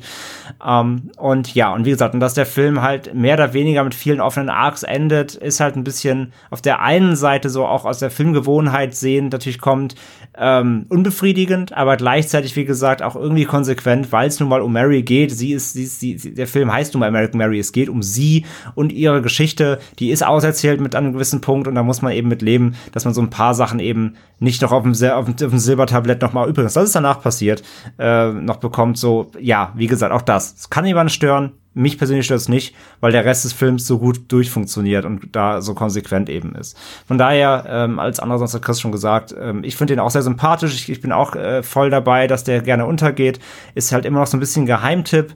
Ähm, ich glaube, viele haben den auch auf dem Schirm namentlich, aber vielleicht auch noch nie gesehen. Also wer es noch nicht gemacht hat, gern mal, äh, gern mal machen, nachholen. Chris sagt ja schon auf Netflix, äh, jetzt spätestens äh, eh sehr easy abzurufen. Ähm, und von daher, ja, vielleicht ist sogar noch ein, ein halber Kathy äh, Isabel Bonuspunkt noch dabei. Ich weiß nicht, ob ich ihm vielleicht ohne sie als Hauptdarstellerin vielleicht auch nur dreieinhalb gegeben hätte aufgrund der Probleme. Ähm, weiß, kann ich so nicht sagen. Aber jedenfalls so das Paket, wie es jetzt da ist, funktioniert für mich sehr, sehr gut, ähm, weil, weil die Probleme trotzdem dann ausgenommen ist. Es bei mir immer noch eine 4 von 5 und ähm, ja, von mir daher auch eine Empfehlung für den. Pascal rundet ab. Mhm. Ja, ähm, heute ist, glaube ich, tatsächlich mal wieder einer der Filme ähm, dabei, wo wir uns alle sehr einig sind, zumindest was die Bewertung angeht. Ich war nämlich auch sehr glücklich tatsächlich mit dem Film. Ich habe ihn jetzt ja zum ersten Mal gesehen und hatte insgesamt sehr viel Spaß. Ich äh, möchte jetzt auch nicht alles wiederholen, was ihr schon gesagt habt, denn ich stimme dem jetzt eigentlich, sag ich mal, ja, ohne äh, größtenteils zu. Ich habe halt mit dem Thema, das äh, ist ja originell, die Body Modification Szene ist jetzt kein kein Bereich, der sonst sehr oft äh, überhäufig thematisiert wird. Das war erfrischend. Ich kann äh, jetzt auch, ich habe vorher auch Insomnia und äh, Jedi, äh, Jedi, oh Gott, Freddy wie Jason habe ich schon gesehen, ähm, kann aber ähm, spätestens jetzt auch äh, die Faszination, weil Ginger Snaps habe ich noch nicht gesehen, J- für Jedi Catherine Snaps. Isabel ähm, nachvollziehen. Und äh, ohne dass ich jetzt da direkt mit äh, wen Fahren eurem Fanclub beitrete. Das wäre meine nächste Fall- Frage gewesen, tatsächlich. ich, ich denke mal, Ginger Snaps wird ja noch mal ein Thema und danach äh, kann ich dann vielleicht final meine meinen Antrag ausfüllen, äh, um äh, aufgenommen zu werden in diesen äh, elitären Kreis. Er, li er liegt der- bereit. Genau, okay, der Catherine Isabel Fans und dann kann ich ja keine Ahnung Kassenwart werden oder so. Ähm, äh, aber äh, ja, es, ich, ich fand sie jetzt auch super in dem Film. Also eine Rolle halt, äh, sie wurde ja offensichtlich ihr auf den Maß geschneidert und äh, so führt sie die dann auch aus. Äh, das hat super funktioniert. Ich habe nicht, dass ich sehe auch, dass mit den, äh, dass am Ende halt sich, dass das die Geschichte da irgendwo so ein bisschen an einigen Stellen halt nicht zu Ende erzählt ist, aber ich bin da auch bei André, das ist nicht schlimm, weil es ist die Geschichte von Mary, das passt. Äh, ich mag, dass der Film, was heißt ich mag, ich finde es auch beeindruckend, dass halt der Film tatsächlich diese Optik hat, obwohl das Budget da offensichtlich äh, eigentlich weniger hätte erwarten lassen. Gleichzeitig ist es halt so, ne, du hast halt irgendwie so, du lässt einen großen Teil des Films irgendwo in so einem Club irgendwo spielen, dann wäre es auch cool gewesen, wenn er mal so ein bisschen nach einem lebendigen Club aussieht, aber nun gut, das ist mehr als verschmerzbar und am Ende des Tages bin ich dann auch bei vier von fünf Sternen und bin sehr froh, den Film jetzt gesehen zu haben. Unnötige Szene noch im Film. Übrigens ist es als eine von den Soska-Schwestern, ähm, da eine Stripperin irgendwie die Zunge, an der Zunge rumknabbert Stimmt. oder rausbeißt oder so. Irgendwie. Ach ja, Ja, sie, sie, sie kommen rein, sie geht hin, da tanzt gerade eine, sie, sie, sie geht hin, gibt ihr so ein, gibt ihr ein bisschen Geld, dann knutschen sie ganz kurz und dann beißt sie irgendwie die Zunge, ja. Ja, das, Das ist so ein bisschen- Um Shock-Value-Szene. nochmal genau, um kurz zu zeigen, hey, wir sind richtig sicke Girls, so. ja. Ja. aber das ist auch wieder, das ist, na, das ist doch wieder schon fast so wieder negatives Licht auf die Szene. Finde ich auch nicht. ja, ja, klar. Offensichtlich ja war, mochte die das nicht. Ja. Okay, wunderbar. Das soll es tatsächlich wirklich für dieses Jahr äh, gewesen sein. Ähm, ja, äh, danke, dass ihr äh, uns begleitet habt in diesem Jahr und auch heute wieder. Wir wünschen euch äh, unter den ja, gängigen Umständen, die gerade vorherrschen, einen guten Rutsch ins neue Jahr. Drücken wir alle die Daumen, dass es irgendwie besser wird 2021. Wir sind auf jeden Fall wieder für euch da im nächsten Jahr und haben schon einige richtig hochkarätige und geniale, aber auch geheimtippliche Filme für euch in Vorbereitung. Also äh, bis 2021 verabschieden wir uns, also für zwei Tage. Nee, wann ist die nächste Folge? Ja, irgendwann nächste Woche. Ähm, ich, Wie ich schon gesagt, bei uns gibt's keinen, bei uns gibt's keinen Podcast-Urlaub. Genau, das stimmt. Ähm, ja, also, danke fürs Zuhören bei Devils and Demons mit Chris, André und Pascal. Auf Wiederhören. Bis zum nächsten Mal. Dankeschön. Ciao. Ciao, ciao. Tschüss.